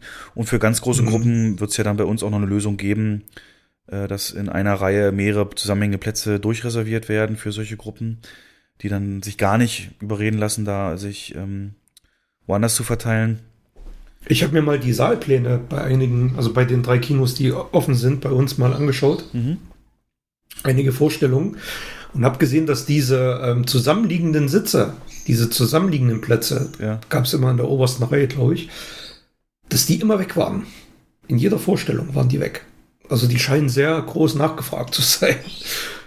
Ja, ist halt die Frage, ab wann genehmigst du Mitarbeiter, die zu verkaufen? Ne? Ich meine, wenn Ja. es, das, ich, ich würde sagen, das geht ausschließlich bei einer Gruppe größer als vier, weil es werden, Mhm. in der Regel werden da acht Plätze reserviert und rechts und links muss frei bleiben. Also hast du ja im Prinzip dann auch maximal nur die sechs bis acht und das aufzuteilen auf zweimal vier wäre dann wieder kontraproduktiv, weil wenn du da mal eine größere Gruppe hast, kommt die nicht rein. Aber Frage ist, ob so große Gruppen ins Kino gehen.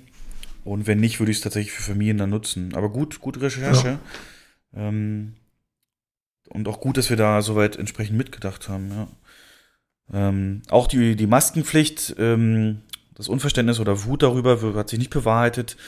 Und besonders positive Reaktionen gab es auf die in unserem Unternehmen auf vorgepackte Nachos, äh, umgestellten Nachos halt. Also nicht mehr, ihr kennt das, Nachos bestellt ihr, dann nimmt sich der Mitarbeiter eine Packung, macht die rein, hat man in der letzten Folge darüber geredet, wird nicht mehr so sein, werden in Kartons vorgepackt, vorgewärmt, genauso wie die Soßen, dass ihr also nur einen Karton kriegt, die Soßen in Ausstanzung reinkommen und dann geht ihr damit in den Saal. Effekte waren unter anderem, dass äh, viel weniger Müll entstanden ist, weil die Leute sich das mit nach Hause nehmen, weil es so natürlich verpackt ist. Es hat einen Deckel, die Box, und ähm, ist nicht offen und kannst du zuklappen und mit nach Hause nehmen und da dann irgendwie nochmal snacken, wenn du magst. Und äh, generell umweltfreundlicher, weil es ja in Pappboxen sind. Ähm, auch viel weniger Soßen, äh, äh, ähm, Müll und so weiter, weil die. Also du meinst, wenn es nicht, wenn es nicht aufgegessen wird im Saal, wird Genau. es dann mit nach Hause Es wird viel öfter mit nach Hause Ah, okay. genommen. Das ist die erste Mhm. Erfahrung jetzt aus den ersten paar Tagen. Freut natürlich unsere Einlassmitarbeiter. Und ja, im Besucherzahlen natürlich nicht so erfreulich. Im Schnitt auf alle Kinos gesehen waren es 190 Besucher am Tag. Ja, besser als nichts. Ne? Ja. Und da Wir hatten auch zu normalen Zeiten schon solche Zahlen, aber ja, wenn jetzt EM wäre, wäre es sicherlich wenn jetzt EM wäre. Ja. oft nicht anders gewesen. Muss ich trotzdem gucken, dass ich dann gerade Spätvorstellungen und so rechnen. Wir haben auch eine Vorbereitungsliste Ja. bei uns, die ist auf neun Seiten mittlerweile äh, angewachsen. Bespreche ich dann mit euch. Da habe ich mal den Film Wolf of Wall Street mir geholt und da gibt's ja einen großen Ratschlaggeber an äh, Leonardo DiCaprio in Form von Matthew McConaughey, der mit ihm spricht und ihn, äh, als er in die Aktienbranche reinkommt, äh, was sehr gut übertragbar ist allerdings auf uns, so Tipps haben will. Und Du jetzt meinst die redet, Restaurantszene. Genau, und jetzt redet, jetzt stell dir vor, Matthew McConaughey redet mit dir, antworte ihm mal. Es gibt zwei Schlüssel zum Erfolg in unserem Business. Erst einmal ah, die Sache entspannt angehen. Wickst du? Verrate ich jetzt nicht. Ich bin verheiratet. Na komm, sag's. Verrate ich nicht. ähm, Habe ich mal. Ja, er hat mal, okay. Und ähm, Wie oft in der Woche? damals. Ja, damals, ähm, Ey, hör auf. Als es schon Internet gab oder davor? Irgendwas, was war der Schnitt? Ich sage jetzt einfach mal äh, dreimal. Das reicht nicht. So selten machen es bei uns nur die Anfänger. Ich persönlich, ich hole mir zweimal täglich einen runter. Also mindestens. Ah, okay, das habe ich mir ein bisschen flüssiger vorgestellt, aber gut. Um wieder am Ernst des Lebens zurückzukommen, hört euch gern mal unseren Podcast Nummer 20 an. Der ist vom 23.03., also sechs Tage nachdem deutschlandweit die Kinos schließen mussten und da ungefähr ab eine Stunde 30. Da haben wir nämlich Prophezeiung gemacht, wie es ähm, zu einer Öffnung stattfinden wird, was wir denken, wird sich ändern und haben schon über all das geredet. Abgepackter Verzehr, ähm, Spielschienen, Zeiten, Anfangszeiten, Endzeiten werden mehr beachtet ähm, und so weiter. Wir haben uns bei ein paar Sachen auch vertan, aber interessant, das mit dem Wissen von jetzt nochmal nachzuhören, gerade deine, deine Vorhersagen, Jens, ja. Ja, das sind so ein bisschen die ersten, die ersten Eindrücke von den Eröffnungen. Mhm. Ähm, jetzt ist aber, wie gesagt, dieses ähm, ganze finanzielle Thema noch da. Und da hattest du was gefunden, ne? Das ist irgendwie eine News, dass es ähm, eine Idee gibt, wie man, wie man diesen, diese Belastung besser aufteilt. Ne? War das so? Ich habe es selber nicht verfolgt. Also, naja, was heißt eine Idee? Es gibt ähm, den äh, Hans-Joachim Fleppe, den Kinofans oder selbst normale Kinofans wohl ein Begriff sein werden. Der Gründer der Cinemax-Kinos äh, in Deutschland und eigentlich Wegbereiter für die ganze Multiplex-Explosion, kann man schon sagen, Ende der 80er, Anfang der 90er Jahre. Und er hat ein Interview gegeben und ich fand seinen Ansatz mega interessant. Ähm, weil wir haben ja auch in den letzten Sendungen immer wieder darüber diskutiert, wer jetzt welche Hilfen beansprucht. Und ähm, in Bayern gab es mit sieben Seelen oder bis zu sieben Seelen, dann für welche mit besonderen Programmauszeichnungen. Und man hat das immer sehr selektiert, wer jetzt Hilfe beanspruchen kann und wer nicht. Oder wer jetzt äh, irgendwelche besonderen Kredite bekommt. Und Flebbes Vorschlag war ähm, oder ist, dass als ähm, Schlüssel für die Staatshilfen die Mietzahlungen gelten sollen.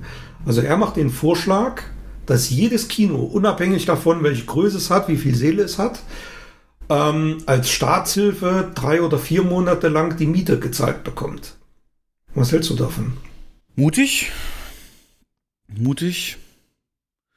Verständlich. Das ist der erste, der, der, der größte Kostenblock.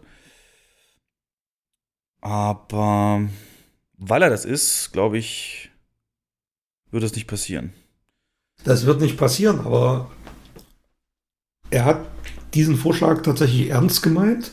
Ich finde es, wenn man sich das mal durch den Kopf gehen lässt, äh, durchaus eine sehr gerechte Herangehensweise, weil ähm, es geht auch um die, um die Grundbelastung einzelner Kinos und da ist doch, wie du gerade sagst, die Miete, der, der, das ist die Zahl, die jeder Betreiber sich zuallererst anschaut.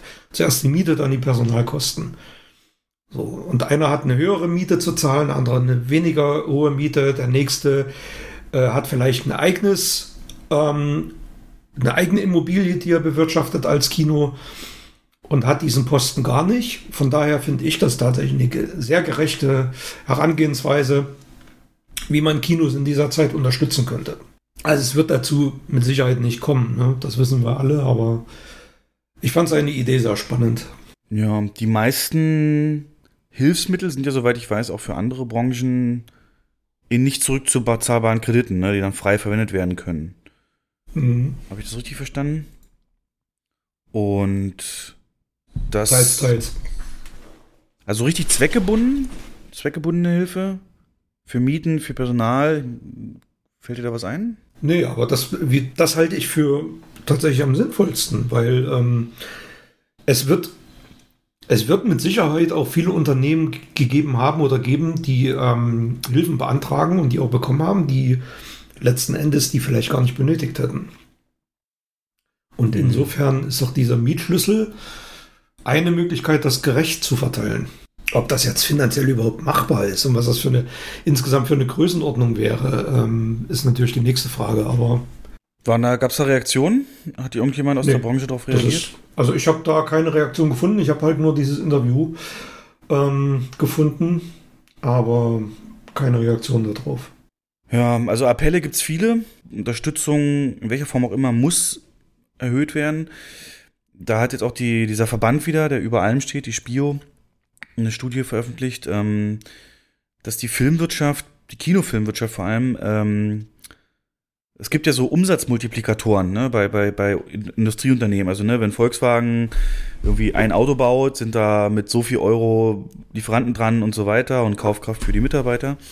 Und in der Chemiebranche ist dieser Multiplikator also für jeden Euro 2,2, Pharmaindustrie 2,1 und Kinofilmwirtschaft 2,4, weil ähm, durch die Produktion von Kinofilmen in einem wesentlich größeren Wellen ähm, Folge Produktions- und Dienstleisteraufträge vergeben werden. Und das darf man ja auch nicht vergessen.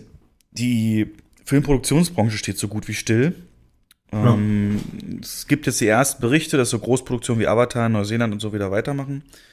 Aber sie sagen halt ganz klar, die gesamte Branche bei uns sind 98 Prozent der Unternehmen betroffen.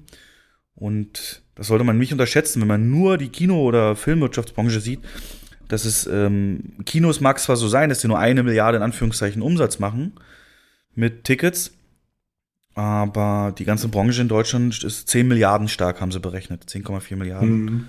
mit den ganzen Folgedingern. Da habe ich wieder eine interessante Frage für dich, was diese Filmproduktion angeht. Ich habe die Theorie gelesen, dass es jetzt in Zukunft deutlich mehr Filme geben wird, die äh, unter Wasser und im Weltall spielen, aus dem Grund, dass ähm, diese Abstandsregelungen ja wahrscheinlich noch eine Weile gelten müssen und natürlich auch für Schauspieler, es sei denn, man regelt das so wie bei Fußball, aber das sind in der Regel ja immer dann viel zu viele Leute. Alles kannst du auch nicht mit CGI machen und äh, gerade diese Settings bieten ja durch die Taucheranzüge und Weltraumanzüge perfekte Voraussetzungen, dem Umfeld trotz der Bedingungen Filme zu machen. Glaubst du, das wird auch so kommen, dass die Branche diesen Weg jetzt in Zukunft geht? Oder glaubst du, die werden sich Wege einfallen lassen, wie man trotzdem beispielsweise Massenszenen hinbekommt oder, oder mhm. ähm, ja, Leute auf einem Raum und so? Das ist alles eine Kostenfrage. Aber der Gedanke ist mir tatsächlich auch schon gekommen. Ich vermute, dass man vielleicht deutlich mehr auf Motion Capture oder so setzen, setzen wird ne, dass jeder Schauspieler seine Rolle autark spielt vor, vor einem Greenscreen oder Bluescreen und ähm, das dann digital bearbeitet wird, wie es vor zehn Jahren oder so schon, schon Robert Zemeckis gemacht hat mit Beowulf und einige anderen Filme. Das ist ja momentan eher, ja, die, die Filme sind dann irgendwann wieder von der Bildfläche verschwunden und CGI ist Part von ähm, oder ja ein Teil der Effekte. Aber so reine Animationsfilme könnte ich mir vorstellen, dass die ähm, tatsächlich wieder so ein, ja, so, so ein Aufflammen, dass da wieder so ein Aufflammen geben wird. War ja eigentlich bei allen großen Ereignissen so, ne, dass das die Filme. Ja, ich, ich, ich rede jetzt nicht von, von, von Lion King und sowas. Ne? Ich rede jetzt nicht von Filmen, die man auch Zeichentrick machen könnte. Ich rede jetzt von tatsächlich Live-Action-Filmen, die man mit Motion Capture dreht. Das könnte ich mir vorstellen, dass das zunimmt. So Dschungelbuchmäßig oder was meinst du? Wo alles aus dem Computer kam? Nee, nee. Nicht wo, nicht, wo alles am Computer kreiert wird, sondern wo schon Schauspieler da sind, die ihre Rollen spielen, die aber eingescannt werden. Das heißt, die Schauspieler interagieren nicht, die agieren nur. Also wie Ian McKellen beim Hobbit, so alles. Äh, richtig, oder wie, wie, wie, ähm, äh, ähm, wie heißt er? Der Gollum gespielt hat, Andy Serkis bei, bei King Kong oder so. Ja, oder aber es war dann keine Affen. echte Figur. Aber nimm mal, nimm mal sowas ja, Einfaches. Ja, zum Beispiel Beowulf ist zum Beispiel ein perfektes Beispiel. Ja, aber das war ein Flop. Es, das war ein Flop. Ähm, aber ja, aufgrund der Tatsache, dass es schwierig wird, Leute zusammen in einem Raum spielen zu lassen, könnte ich mir vorstellen, dass das, ähm, ja, dass äh, diese, dieses, dieses, dieses Stilmittel wieder ins Gedächtnis zurückgerufen wird bei einigen Filmemachern. Glaubst du nicht, da wird dann ähm, die Schauspielleistung extrem leiden, weil so gut die ja, auch sein mögen? Ich bin kein Freund davon. Ja. Ich, ich bin da kein Freund davon. Das sieht dann aus wie ein Intro von einem Computerspiel. Aber wie gesagt, es ist ein eine Einschätzung meinerseits, dass das ev eventuell als Möglichkeit angesehen wird, einige Dinge zu lösen oder einige Probleme zu lösen. Ich habe aber jetzt auch schon gelesen, dass äh, selbst Tatortdrehs wieder stattfinden, also genauso wie vorher auch. Mit ein bisschen mehr Abstand und so. Also wie das dann im, auf dem Bildschirm dann aussehen wird, ist mir schleierhaft, aber müssen wir abwarten. Was glaubst du denn? Naja, sicherlich wird das Genre aufgegriffen werden stärker, aber jetzt nimm mal so die ganzen ikonischen Filmemacher, die bekannt sind für ihre Charakterdramen. Äh, das sind ja oft auch sehr, sehr gute Filme. Nimm dir, nimm dir mal so ein mhm. Parasite, nimm dir mal, nimm dir mal einen typischen Scorsese-Film. Das sind ja, wir reden ja nicht über hunderte Leute, die miteinander agieren, aber es sind teilweise ja schon drei, vier, fünf Leute bei so einem Mafia-Treffen in einem Raum und so weiter. Und das stelle ich mir halt extrem schwierig vor, wie, ich meine, bei fünf Leuten kannst du vielleicht nur kontrollieren, wenn die dann zum Test verpflichtet werden vorher oder so ähm, dass es dann trotzdem geht, aber du hast die ganze Crew hinten dran, die Beleuchter, du kennst doch diese ganzen Sets von Making of. Ja, das ist ja nicht nur der Test, das ist ja, du weißt ja, wie lange es dauert, so einen Film zu drehen. Also normaler anderthalb Stunden, zwei Stunden Film dauern die Dreharbeiten meistens Minimum so, so drei Monate. Ja. Meistens sogar noch länger. Und du kannst den Leuten ja nicht verbieten, sich drei Monate lang mit niemandem anderen zu treffen. Du kannst die ja nicht isolieren, drei ja, Monate lang, auch, dass sie nur unter sich sind, irgendwie so als Schauspieler-WG. Ja. Nur dann wäre es möglich. Aber ja, ist eine spannende Frage. Ich glaube aber trotzdem, die Technik ist weit genug, dass wir davon nicht viel sehen, dass die ihre Vision umsetzen können. Ja. Aber sicherlich werden wir es merken, dass da in, dass da mehr Technik auch eingesetzt wird, vielleicht fürs Kommunizieren, mehr über gibt jetzt, habe ich heute erst gelesen, dass in Deutschland die Veronika Ferris das gleich aufgegriffen hat und jetzt gerade einen Film dreht, der nur über Telefonkonferenz stattfindet. Weißt du, so ein bisschen wie, wie äh, dieses Searching, wo, wo einer ah, nur. User. den habe ich nicht gesehen. Äh, wo einer nur vom Rechner sitzt und ja, einen Vermissten halt sucht. Ja, sind mhm. wir gespannt. Aber es ist ja noch viel offen, herkömmliche Filme, die fertig gedreht werden müssen. Da bin ich mal sehr gespannt und hoffe sehr, dass das ohne, ohne großes Umschreiben oder so dann auch möglich ist. Ansonsten gab es wieder interessante Umfragen ähm, zwischen verschiedenen äh, auf der Filmseite stehenden Branchen. Zum Beispiel zu der Frage, das Geschäftsmodell von Kinos muss sich grundlegend ändern, beziehungsweise muss stark adaptieren die aktuelle Situation. Und da haben sowohl Filmemacher als auch ähm, Verkaufsabteilungen und Werbungsmenschen gesagt, zu 40 Prozent, jo, stimme ich absolut voll zu. Und aus der Filmausstellerbranche, also Kinobranche, waren es unter 20 Prozent. Also Hälfte weniger denkt das Kino selbst, ähm, dass es wirklich große Veränderungen jetzt braucht für unser Geschäftsmodell. Und die, die mhm. uns zuliefern und Werbung und so weiter machen, sagen es äh, zu 40 Prozent ist auf jeden Fall so. Das fand ich ähm, fand ich doch eine interessante, interessante Sache. Da, ich verlinke das auch mal, da gibt es dann auch Fragen, wie seht ihr das denn jetzt mit dem, mit dem Kinofenster? Ähm, sollten jetzt die Kinos mehr Macht haben, um, um das äh, 90-Tage-Fenster zu beizubehalten, weil sie eben so getroffen sind. Und da sagen zum Beispiel die Filmemacher zu 5%, ja. Natürlich, die, die Kinos selbst sagen es zu 18%. Also da sind noch die alten Denkstrukturen auf jeden Fall, jeden Fall drin. Interessant fand ich noch die Frage, was glaubt ihr denn, also die verschiedenen Branchen, waren so 600 Firmen, die sie befragt haben, ähm, wie lange es dauern wird, bis das, ähm, bis die, bis das Kinoverhalten der, der Gäste, also die Anzahl und Häufigkeit wieder auf dem Level ist, wie es vorher war. Und fast unmittelbar sagte bei der Kinobranche nur mal 8% und die Verkaufsabteilung sogar nur 5%. Der überwiegende Teil sagt, also wirklich durch alle Branchen hindurch, es wird ein paar Monate dauern und tatsächlich sagen einige auch, also selbst die Kinoausstellerbranche sagt zu ungefähr auch wieder 5%, ähm, das wird nie wieder so sein. Also da gibt es auch sehr pessimistische Stimmen Du hast ja letzte Mal auch aus Foren vorgelesen, ne, wo dann auch dieses typische brauche ich nicht mehr, ist mir zu gefährlich und so äh, deutlich geäußert wird. Und ich lese das auch immer wieder. Also mich kriegt, solange kein Impfstoff da ist, kein Kino wieder. Ähm, was natürlich Quatsch ist, wenn du jetzt die Lockerungen in anderen Bereichen siehst und wie das angenommen wird. Aber mhm. ein paar Leute, klar, gibt's immer, die dann in der Hinsicht da sehr aktiv denken. Und in dem Zusammenhang, schöne Überleitung jetzt, hat James Mangold, ähm, berühmter Regisseur von qualitativ hochwertigen Filmen, Interview gegeben, wo er ähm, die Kinos aber auch nochmal in die Pflicht nimmt, dass wenn sich hier wirklich wieder dass, dass die Filmebesucher zurückgeholt werden sollen, dass er als Filmmacher, Filmmacher ganz klar sieht als Notwendigkeit, dass, ähm, dass die Projektionsqualität und Kinoatmosphäre so schlecht geworden ist in den letzten Jahren, in seinen Augen, dass es jetzt echt ein Kampf sein wird, die Leute dauerhaft zurückzugewinnen, weil jetzt kommt das alles zusammen. Du kannst kein Kino mehr haben, wo es unangenehm riecht, ähm, Ja, wo, wo die. Das kannst du nicht mehr. wo, wo der, aber auch, auch, auch Technik, wo, wo jetzt die, die Leinwände einfach oder die Helligkeiten zu, zu wenig sind und die ganze Technik nicht mehr passt. Das geht halt nicht mehr. Ich meine, es bezog sich alles auf die USA-Kinos, wo es auch das gibt, aber die haben, der hat gesagt, ähm, das Kino wird sich unabhängig vom, vom Virus selbst töten, wenn es da nicht ähm, an die Art und Weise rangeht, wie es Filme eben delivert. Und ich bleib dabei, ich freue mich auf Tenet mit diesem zwei Sitzen Abstand, nur neben dir zu sitzen, weißt du? Und ähm, das wird ein, wird ein angenehmes Gefühl.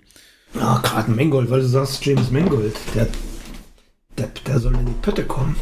Was macht denn der? Da wurde irgendwas angekündigt, was der jetzt dreht, irgendeinen neuen Film. Ah, Indiana Jones 5. Ja, macht der jetzt. Ah, Okay. Mhm. Ja, aber Äh, Nochmal, das, Das hat- ist der das Ford gegen Ferrari-Macher, ne? Also so schlecht ist der nicht. ja, klar. Aber ich habe jetzt gelesen, also der ist ja nun auch mehrfach verschoben worden und äh, ist jetzt auf Juli 2022 terminiert.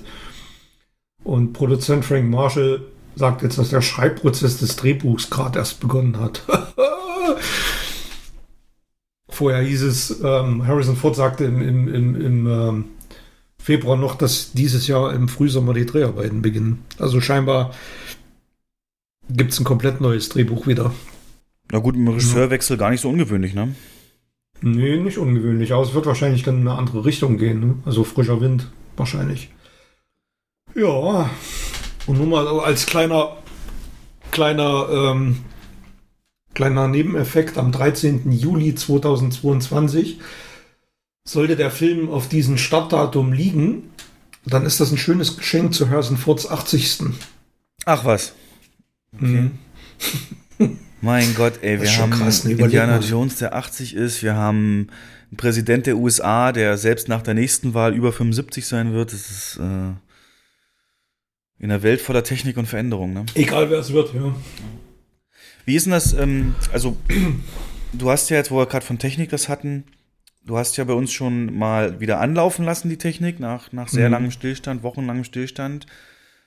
Kannst du mal einen Einblick geben? Musstest du Helligkeiten wieder nachjustieren? Lief alles problemlos wieder an? Ich meine, jeder weiß, teilweise kann es ja schon so sein, wenn ein Auto zwei Monate steht, dass nicht alles mehr läuft. Wie war es bei Mhm. unseren Projektoren? Das einzige Problem, was es gab, war die EDV-Anbindung. Also die Kommunikation zwischen Projektoren und ähm, ähm, Software. Das bedarf einiger Stunden Recherche, was da, ja, da hat irgendwas nicht funktioniert. Aber da haben wir ja eh keinen Einblick. Das macht halt ein Service-Dienstleister, der dann per Ferndiagnose schaut, woran es liegt. Hat es aber hinbekommen. Aber die Projektoren liefen ohne jeglichen Makel. Also sowohl Bild als auch Ton war alles okay. Es musste nirgendwo was nachjustiert werden. Sehr schön, gute Bei Qualität. uns, bei uns zumindest, ja. Das wäre, wie gesagt, ja Worst Case, ne? Wenn dann die Leute wieder Mhm. kommen und wir hätten da flackern oder irgendwas. Genau. Wobei es jetzt feststeht, dass es eine Frage der Zeit ist, äh, bis wir neue Projektoren bekommen. Denn all unsere Projektoren, Projektoren sind aus einem der Pioniere der Branche, die damals die Digitalisierung stark vorangetrieben haben, von Sony. Große ja, industrielle Beamer mehr oder weniger, Projektoren, die wir nutzen von Sony. Und die sind aus dem Projektorengeschäft ausgestiegen. Das heißt, wenn es dann mal zu einem altersbedingten Austausch kommen sollte oder muss, wird es nicht mehr Sony sein. Was wäre denn der Hersteller, der Mhm. dir als nächstes einfällt? Es gibt zum Beispiel Christie-Projektoren, NEC. Das sind so die beiden großen, die mir spontan einfallen. Okay. Also gibt's noch, sind wir, sind wir, Ja, ja, stehen wir nicht ohne da. Nein. Ist klar. Hast du noch News? Film-News. Was ich habe ähm, ich hab noch eine Film-News gefunden, mit einem Superheldenfilm zusammenhängt, und zwar Justice League, der im Kino mega Flop war. Und nach einigen Quälereien hinter den Kulissen mehrfach umgeschnitten wurde und äh, dann gab es einen Regisseurwechsel, weil Zack Snyder ja auf offiziell aufgrund privater Probleme den Regiestuhl geräumt hat. Äh, du sagst es offiziell ähm, so, so mit so mit so einem Fragezeichen? Ja, ob das, so? der, der, tatsächliche, ob das der tatsächliche Grund war, ist ja bis heute nicht bestätigt. Also weder durch ihn noch durch sonst wen. Dass seine Tochter ist gestorben ähm, oder Schwester oder so. Ja, das weiß ich ja. Na klar, seine Tochter ist gestorben, aber ob das jetzt der Grund war oder ob, ob die, ähm, ob Warner die Reißleine gezogen hat, das wissen wir alle nicht. Auf alle Fälle wurde in den letzten Monaten ja immer, gab es immer größere Indizien, dass dieser Snyder Cut, der bislang nur so ein Hirngespinst von Fans war, tatsächlich existieren soll. Und Snyder hat das dann irgendwann selber bestätigt. Und jetzt kam der, ähm, äh, das ist fast schon eine Sensation. Und dieser Snyder Cut wird released. Ähm, ich habe jetzt gelesen, dass Warner in dieses Projekt Minimum 30 Millionen Dollar investiert, um äh, Zack Snyder zu ermöglichen, seine Version oder seine Vision, besser gesagt, dieses Films ähm, zu verwirklichen. Ohne dass es Nachdrehs geben soll. Also er darf keine Nachdrehs machen. Ähm, er hat aber ein Budget zur Verfügung, um ja per CGI, per Technik ähm, Veränderungen vorzunehmen. Und Laufzeit soll wohl knapp irgendwie vier Stunden sein. Aber jetzt kommt das, die schlechte Nachricht. Ähm, der Cut wird nicht im Kino veröffentlicht, sondern wird dann auf HBO laufen. Düdüm. HBO Max, also auch deren Streaming-Dienst ja. dann. Der Vorteil für genau. dich ist, HBO Max wird wahrscheinlich nicht in Europa ausgerollt oder zunächst erstmal nicht wie Disney Plus. Und HBO und beziehungsweise Warner sind ja mit Sky, glaube ich, verbandelt. Und da du, glaube ich. Die haben, hier, die haben einen Vertrag mit Sky, einen langjährigen Vertrag, auch äh, Westworld und so. Und du hast doch Sky, ne? Ja. Ja, also für dich, äh, du. Oh, da, da war ich. Also da, das gucken wir zusammen dann, ja. Cool. Das können wir gerne machen. Also der Snyder Cut nochmal so kurz zusammengefasst, ähm, ist halt die, die, Vision, die er ursprünglich hatte für diesen Film. Die wäre ja. natürlich auch, wenn er geblieben wäre, nicht vier Stunden lang gewesen. Also es ist eher so ein Mix aus seiner Vision, die ins Kino gekommen wäre und nochmal ein Director's Cut. Im Gegensatz zu jetzt eben Teile des Films, die er hatte und Teile des Films, die Joss Whedon eingebracht hat. Und das waren sehr, sehr viele mit sehr vielen Nachrichten. Also das werden zwei komplett, komplett äh, unterschiedliche Filme sein dann. Genau. Und da ja. hast du Hoffnung, dass wenn sich mal jemand, wenn sich mal jemand den äh, Superman 2 anschaut, ähnliche Entstehungsgeschichte 1978 und auch da wurde der, also da wurde der Regisseur tatsächlich gefeuert. Und es gibt ähm, auf der Blu-ray gibt es den Director's Cut von Superman 2 und das ist ein komplett anderer Film. Wenn man sich den anschaut, es sind wirklich fast alle Szenen drin aus dem normalen Kinocut. Die sind aber so umgeschnitten und es gibt einen komplett anderen Film. Und das, das fand ich an diesem Beispiel sehr, sehr interessant. Und äh, ungefähr so wird es dann hier auch ablaufen, glaube ich. Das ist auch wieder sehr optimistisch. Finde ich, finde ich gut und ja, ich habe ja sogar gelesen, selbst Bösewicht soll ja komplett neuer oder ausgetauscht werden. Also, Darkseid. Ja, Darkseid. das hat natürlich großen Einfluss dann. Ja. Wird eine große, also der ist in der Kinofassung überhaupt nicht äh, aufgetreten, wurde nur kurz erwähnt und in dem Director's Cut wird er eine große Rolle bekommen. Und hast du den Witz mitgekriegt, den diese Aktion losgetreten hat, dass es jetzt die nächste Petition gibt, nämlich für Cats? Ja, das, Film, nee, nee, das wusste ich nicht. Ähm, ja, und zwar aber, aber natürlich mehr halb ernst gemeint, sondern äh, Release the Butthole Cut. Also es soll wohl einen Cut geben, wo nicht die, die Buttholes der Katzen weggerendert wurden. Die sind ja praktisch geschlechtslos in dem Film. Und ähm, ja, so ein, so ein sichtbarer Butthole-Cut, äh, ich könnte ihm, also, also Albtraummaterial, ne? Du kennst ja die eine Szene mit Judy Dench, die dann die Beine spreizt, was ja an sich schon Frevel ist als Katze und dann noch. Nee, du, du, du, meinst, du meinst Rebel Wilson, oder? Nee, nee, Judy Dench. Es gibt eine Szene, wo Judy, Judy Dench, Dench sich auf dem Stuhl regelt und äh, wie Katzen das halt machen, wenn sie sich äh, da unten reinigen. Aber, ähm, aber dann. Aber dann sollen sie Nägel mit Köpfen machen, dann sollen sie den Butthole and Vagina Cut machen. Mhm. Ja, ja, ja. Und dann natürlich auch noch das bei bei Idris Elba auch noch. Ähm, aber ja ja, so, so gibt's jetzt alles Mögliche und Release this Cut, Release this Cut, äh, gucken wir jetzt, was könnte alles neu gecuttet werden. Und ähm, irgendwie hat, gibt es so einen Witz oder Witz, ich weiß gar nicht, ob es Witz gibt, auf jeden Fall habe ich nur die Schlagzeile gelesen, dass, äh, ähm, wie heißt Paul Feig äh, jetzt droht, in Anführungszeichen, als er gesehen hat, sowas ist möglich, mit einem vier Stunden Ghostbusters 2016 Cut. Aber das, aber das konnte ich nicht bestätigen, ja. ich glaube, da wird ihm keiner Geld dafür geben. ja keiner. das kommt dazu. Herrlich. Das muss er dann privat finanzieren, dann kann er das gerne machen. Ja. Hast du noch weitere Neuigkeiten, die unsere Hörer interessieren können? Nee, eigentlich nicht. Ich habe noch zwei User-Meinungen aus diversen Foren, die ganz interessant sind, die zu der ganzen Diskussion von eben passen, also Kinoeröffnungen und Co. Und ähm, da schreibt ein User, im Kino benötigt man nicht nur für die Umsetzung der Regelung einen Vorlauf, auch muss erst einmal wieder ein Programm disponiert, also auf die Beine gestellt werden. Die Ja. meisten Verleiher werden auch erst wieder Neustarts freigeben, wenn alle Kinos wieder geöffnet sind. Zwei Wochen sollte man dem Kino also schon Vorlauf geben. Ja. Hier bestraft uns der Föderalismus. Das Ganze ähnelt eher einem Schmierentheater der Schildbürger, was unsere hochgeschätzte Legislative in ihrem Neulandwissen treiben. Ähm, letzten, ja, aber letzten Endes genau das, was kritisiert wird oder ähm, was wir auch in der Praxis sehen, dass ein Start von heute oder ein freigegebener Start von heute auf morgen absolut unrealistisch ist.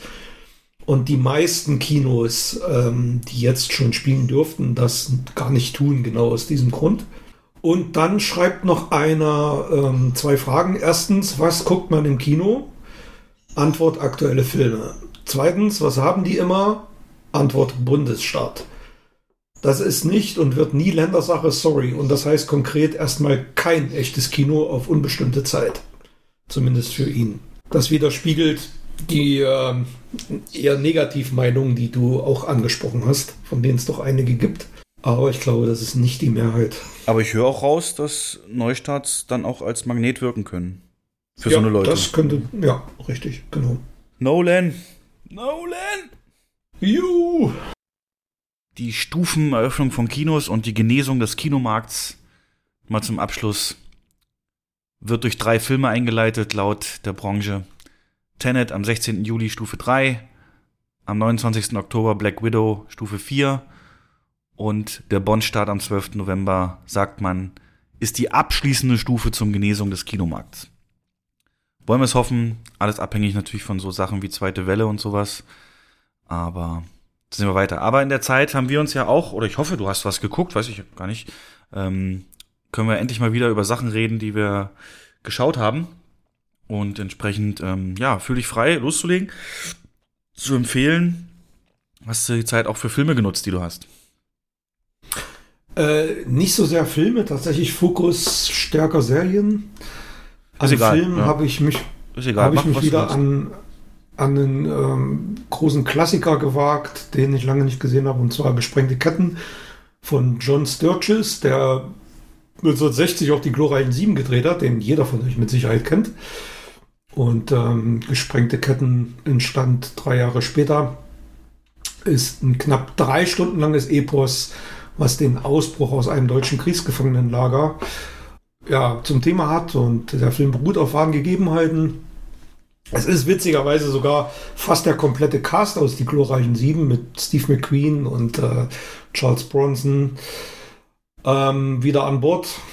Was mich beim Schauen nochmal sehr beeindruckt hat, das waren die, die Szenen des Tunnelbaus. Also sie graben dann so ein, graben insgesamt drei Tunnel, denen sie auch Namen ge Und ähm, das wird sehr ausführlich gezeigt, wie sie halt de- den, den Bau vorantreiben und man sitzt dann förmlich mit klaustrophobischer Enge in diesem Tunnel und ähm, bangt, ob es klappt und funktioniert, dann brechen die manchmal ein und einer wird dann entdeckt von den Deutschen. Und insgesamt sehr, sehr ähm, ähm, toller Film und die Innenaufnahmen entstanden übrigens in den Bavaria Studios, die hast du dir ja auch schon mal angeschaut. Mhm. Naja, eine Doku gesehen. hm? Ein Doku gesehen. Genau. Äh, das Gefangenenlager wurde in der Nähe der Studios errichtet. Und ähm, dann habe ich dir einen Screenshot geschickt, weil ich dachte, ich erkenne Harrison Ford in ganz jungen Jahren im Zug als Nazi-Offizier sitzen. War keine Ähm, Sprechrolle, ne? ein bisschen sagen. ja. Ja. nee, er hat keine Sprechrolle und ich war, ich habe immer gedacht, das ist so die erste Statistenrolle, die also sozusagen die ersten Gehversuche in Hollywood mit Statistenrollen. Er sieht wirklich eins zu eins aus wie Ford, ist er aber wahrscheinlich doch nicht, weil er wohl erst deutlich später ins Filmbusiness ähm, gelangt ist. Und mir sind einige Filmfehler aufgefallen. Zum Beispiel hängt im Büro des Oberaufsehers ein Bild einer U-52. Die, das Flugzeug kenne ich deswegen so gut, weil mein Opa äh, damit geflogen ist früher. Und äh, ja, wirklich. Und auf diesem Flugzeug steht aber an der Seite Lufthansa drauf. Das kann also in Kriegszeiten nicht sein. Da stand Luftwaffe. Und dann ähm, als Eisenbahnfan ist mir natürlich aufgefallen, dass die Züge, die da gefahren sind, äh, dass es unmöglich ist, dass die Deutsche Bundesbahn Logos haben. Die hatten sie aber. Was hätte drauf Also stehen man müssen? hat aus- Reichsbahn, ne? Na, Deu- DR, Deutsche Reichsbahn, ja. Also es stand deutlich zu lesen DB drauf mit dieser Umrandung, die äh, die Bundesbahn in den 60er Jahren hatte. Und ähm, das ärgert so ein bisschen heutzutage, wenn man, äh, da hat man ne, zur Zeit der Entstehung nicht so, ähm, da hat man nicht so großen Wert drauf gelegt, auf so eine historische Genauigkeit wahrscheinlich. Und ähm, aber dass der Film heute immer noch wirkt, das hat man zuletzt gesehen bei Once Upon a Time in Hollywood von Quentin Tarantino. Da gibt es eine Szene, da wird dieser Film zitiert und zwar die, die äh, Figur von, von ähm, na wie heißt er? Kann ich dir nicht Ich helfen? weiß nicht, wie er im Film heißt. Also man sieht im Film ähm, Once Upon a Time in Hollywood eine Szene aus diesem Gefangenenlager, eine Originalszene aus diesem Film. Und den Part, den dort Steve McQueen gespielt hat, den nimmt dort Leonardo DiCaprio ein. Äh, digital da eingefügt, total genial gemacht, Beleuchtung, das passt alles super. Und äh, das zeigt also, dass der scheinbar doch tatsächlich Popkultur ist. Kennst du den Film? Ja, Also gesprengte Ketten? nee, weißt du, wie ich da so bin, aber ähm, Bist du nicht so? der Name sagt mir auch was. was. Was hat ihn denn so kultig gemacht? Warum ist, wird er bis heute ge, abgekultet? Also da, Oder gilt so als- ist ein Alltime. Ja. also es ist ein erstmal ist es ein Alltime-Cast. Das ist einer der Filme in den 60er Jahren, die ähm, am teuersten waren aufgrund der. Da, da waren ungefähr ein Dutzend Schauspieler dabei, die alle einen Solofilm hätten tragen können. Steve McQueen, Richard Attenborough, Charles Bronson, Donald Pleasance, äh, Gordon Jackson, James Coburn, James Garner. Und das hat, äh, also darauf war auch das komplette Marketing ausgerichtet. Und es war eine wahre Begebenheit. Das macht es doppelt interessant. Ähm, das ist einfach, das ist ein toller Film. Also man ist von A bis Z ähm, Hat er irgendwas gewonnen? ist der fesselnd. Der hat sehr, mehr, mehrere Oscars gewonnen. Ah, okay. Nee, Oscars hat er tatsächlich keine gewonnen. Also Golden Globe, bester Film, Drama, bester Schnitt. Ähm, ich dachte sogar, der war nominiert für die beste Musik von Elmar Bernstein. Die Ah. musst du aber kennen, weil die hast du in deiner Foyer-Playlist. Aus Glorche 7 das Thema, ne? Ja. Nee, das ist halt nicht. Es ist, klingt ähnlich, das ist aber gesprengte Ketten. Ah, okay. Great Escape. Ja, wenn du mal Bock hast, kann ich dir die Blu-ray mal mitbringen. Ja, lass doch Dienstag tauschen. Ich bringe dir eine mit. Und du bringst mir eine mit. Also wirklich sehenswert. Dann habe ich noch einen nicht so sehenswerten Film geguckt. Warte mal, wenn du IMDb gerade offen hast, was hat denn der für eine Wertung? Doch, hier steht's. 8,2. Ja. Ja, das ist äh, 8,2. mit einer sehr hohen Anzahl an Bewertungen auch ein guter, guter Schnitt, ja. Ich, Also ein auch geben? Würdest du guter mitgehen? Klassiker. Mit deiner Jo. Wertung? Definitiv, ja. Jo, auf alle Fälle. Dann habe ich mit meiner Star Trek Retrospektive weitergemacht und mir Generations angetan, den siebten Star Trek Film, in der ähm, Kirk auf Picard trifft und es ist immer noch einer der schwächeren Teile der Reihe, für mich der zweitschwächste nach Teil 5. Und man merkt eindeutig, dass das gesamte Drehbuch eigentlich nur rundherum geschrieben wurde, um das, das Zusammentreffen von Kirk und Picard zu ermöglichen. Und es ist, ähm, es wirkt wie eine aufgeblasene Serienepisode. Ähm, was wohl auch der Tatsache geschuldet ist, die, dass die komplette Crew, die die Next Generation Serie gedreht hat. Angefangen vom Regisseur über, über Szenenbildner, Maskenbildner, selbst der Komponist. Es ist im Prinzip alle aus der Serie, ähm, die sie für diesen Film rangeholt haben. Mag ähm, eine Nummer zu groß gewesen sein für alle und deswegen finde ich, ähm, kann, man, kann man den gucken, wirkt aber eher wie ja, Abschluss von einer Serie. Wie meinst du das Nummer zu groß? Sind die unfähig? Oder was ja, meinst die du sind damit? nicht unfähig, aber na, das nicht, aber es ist, ähm, also man hätte da vielleicht doch eher einen erfahrenen Regisseur dahinsetzen sollen, der auch ähm, große Kinofilme schon gestemmt hat. Wer war das jetzt, der Und, Regisseur? ähm, David Carson. Hm. Jetzt fällt es mir wieder ein. Der hat auch mehrere Serienepisoden von Star Trek Next Generation gedreht. Und denen haben sie dann das Ruder überlassen, den Film zu drehen. Und ähm, ja, es ist, also man, man merkt es an allen Ecken und Enden. Das ist sehr klischeehaft inszeniert. Und selbst Kirk, ne, ich bin gro eigentlich großer Kirk-Fan und großer Fan der alten Filme, er wirkt in diesem Film wie ein Fremdkörper am Ende. Also man hätte, man hätte eher mit ähm, First Contact starten sollen. Na, vielleicht wirkt First Contact gerade deswegen auch so gut, ne? Weil es vorher so ein, Das kann sein, ja. so einen dann eher normaleren gibt. Also es ist wieder die alte Regel, ungerade Star Trek-Filme sind nicht die besten. Und du zwingst dich da einfach durch, um zu komplett, äh, zu, komplett zu machen? Oder Ja, na, was heißt, ich zwinge mich durch. Es ist ja trotzdem unterhaltsam. Also man Okay. kann sich das ja trotzdem anschauen, aber ähm, mit, mit, mit einem gewissen Abstand und mit ein bisschen Seherfahrung. Damals im Kino war ich begeistert, da fand ich das geil. Da war ich ja noch bei der, bei der Premiere in Berlin und habe mir die Autogramme noch geholt von Stimmt. den drei Hauptdarstellern. Ja. Aber mit ein bisschen gereifter Seherfahrung erkennt man dann doch einige Schwächen in so einem Film, die allzu offensichtlich jetzt werden, wenn man ein paar Sachen zum Vergleichen halt ranzieht. Hast du Filme geguckt? Ähm, ja, auch nicht so viele. Einen reden wir erst, wenn du den auch geguckt hast, bringe ich die DVD mit. Hatte ich aber auch schon im Kino mal besprochen. Wo wir jetzt gerade bei etwas älteren Filmen sind, in Anführungszeichen, kann ich mal einen nennen. Da nutze ich dann immer Netflix, wenn die sowas mit reinbringen, um sowas auch mal nachzuholen, wie zum Beispiel damals äh, Flucht von Alcatraz mit Clint Eastwood, solche Sachen würde ich mir nie Mhm. sonst in irgendeiner Form im Fernsehen mit Werbung angucken oder, oder Blu-ray kaufen, aber wenn die da so aufpoppen und ins Programm genommen werden, dann äh, doch schon sehr gerne. Und jetzt habe ich da mal nachgeholt The Untouchables, die Unbestechlichen. Ähm, Oh, sehr gut. Okay, bin ich sehr gespannt mit dir drüber zu reden, denn Ja. ähm, also erstmal natürlich kann man sagen, sehr gut, weil er ja schon mal Deluxe auch, wie du sagtest, könnte das das Äquivalent sein ne, zu gesprengte Ketten, was da den Cast angeht. Kevin Costner, muss man sagen, der war 1987, äh, wo der Film rauskam, noch nicht die große Nummer. Allerdings haben wir eben auch dann äh, Sean Connery dabei, Robert De Niro, der sich schon einen Namen gemacht hatte, und ähm, Andy Garcia als Jungschauspieler. Also da kam viel zusammen, was schon Erfolg hatte und was später noch eine große Karriere haben wird.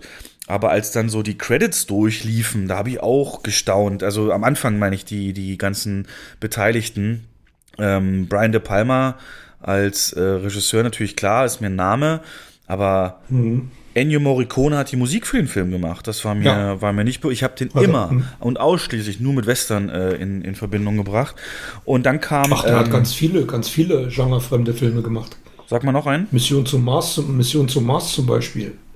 der John Carpenter Ding, nee, was denke ich da gerade? Nee, nee, nee, Miss, Mission zum Mars, der ähm, mit, mit Tim Robbins, der. Ist an mir vorbeigegangen, okay. Aus den 90ern wahrscheinlich, ne? Ja, Ende 90er, 99er, 2000 sowas.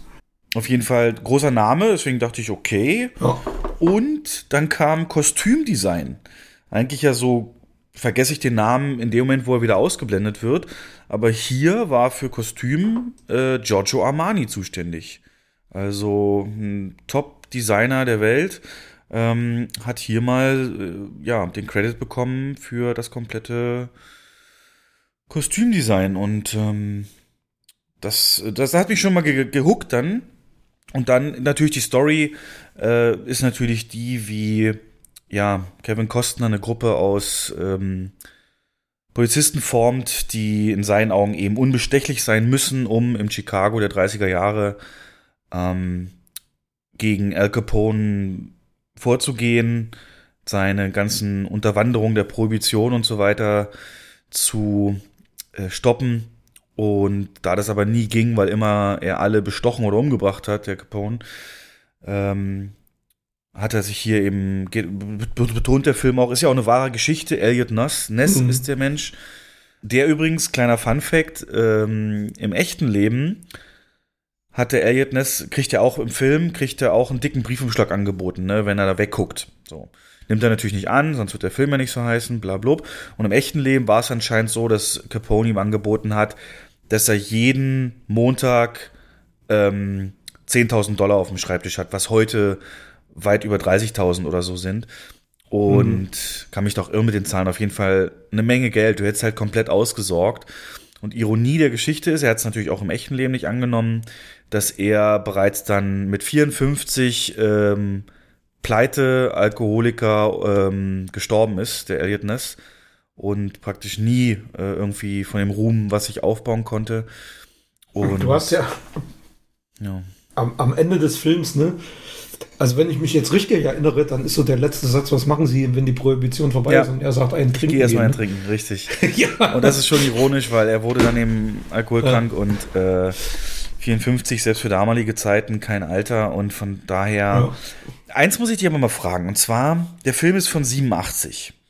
Mhm. Aber er kommt mir vor vom Guckgefühl wie wesentlich, wesentlich älter. Also der hat ein Gefühl, als wäre er 1970 oder so gedreht worden. Damit meine ich nicht, weil er in 30er Jahren spielt oder so. Auch heute, denk mal an so Filme hier wie Great, äh, ne Quatsch, ähm, der Spielberg-West-Dings äh, hier, ähm, Redemption, irgendwas, oh Gott. Weißt du, was ich meine?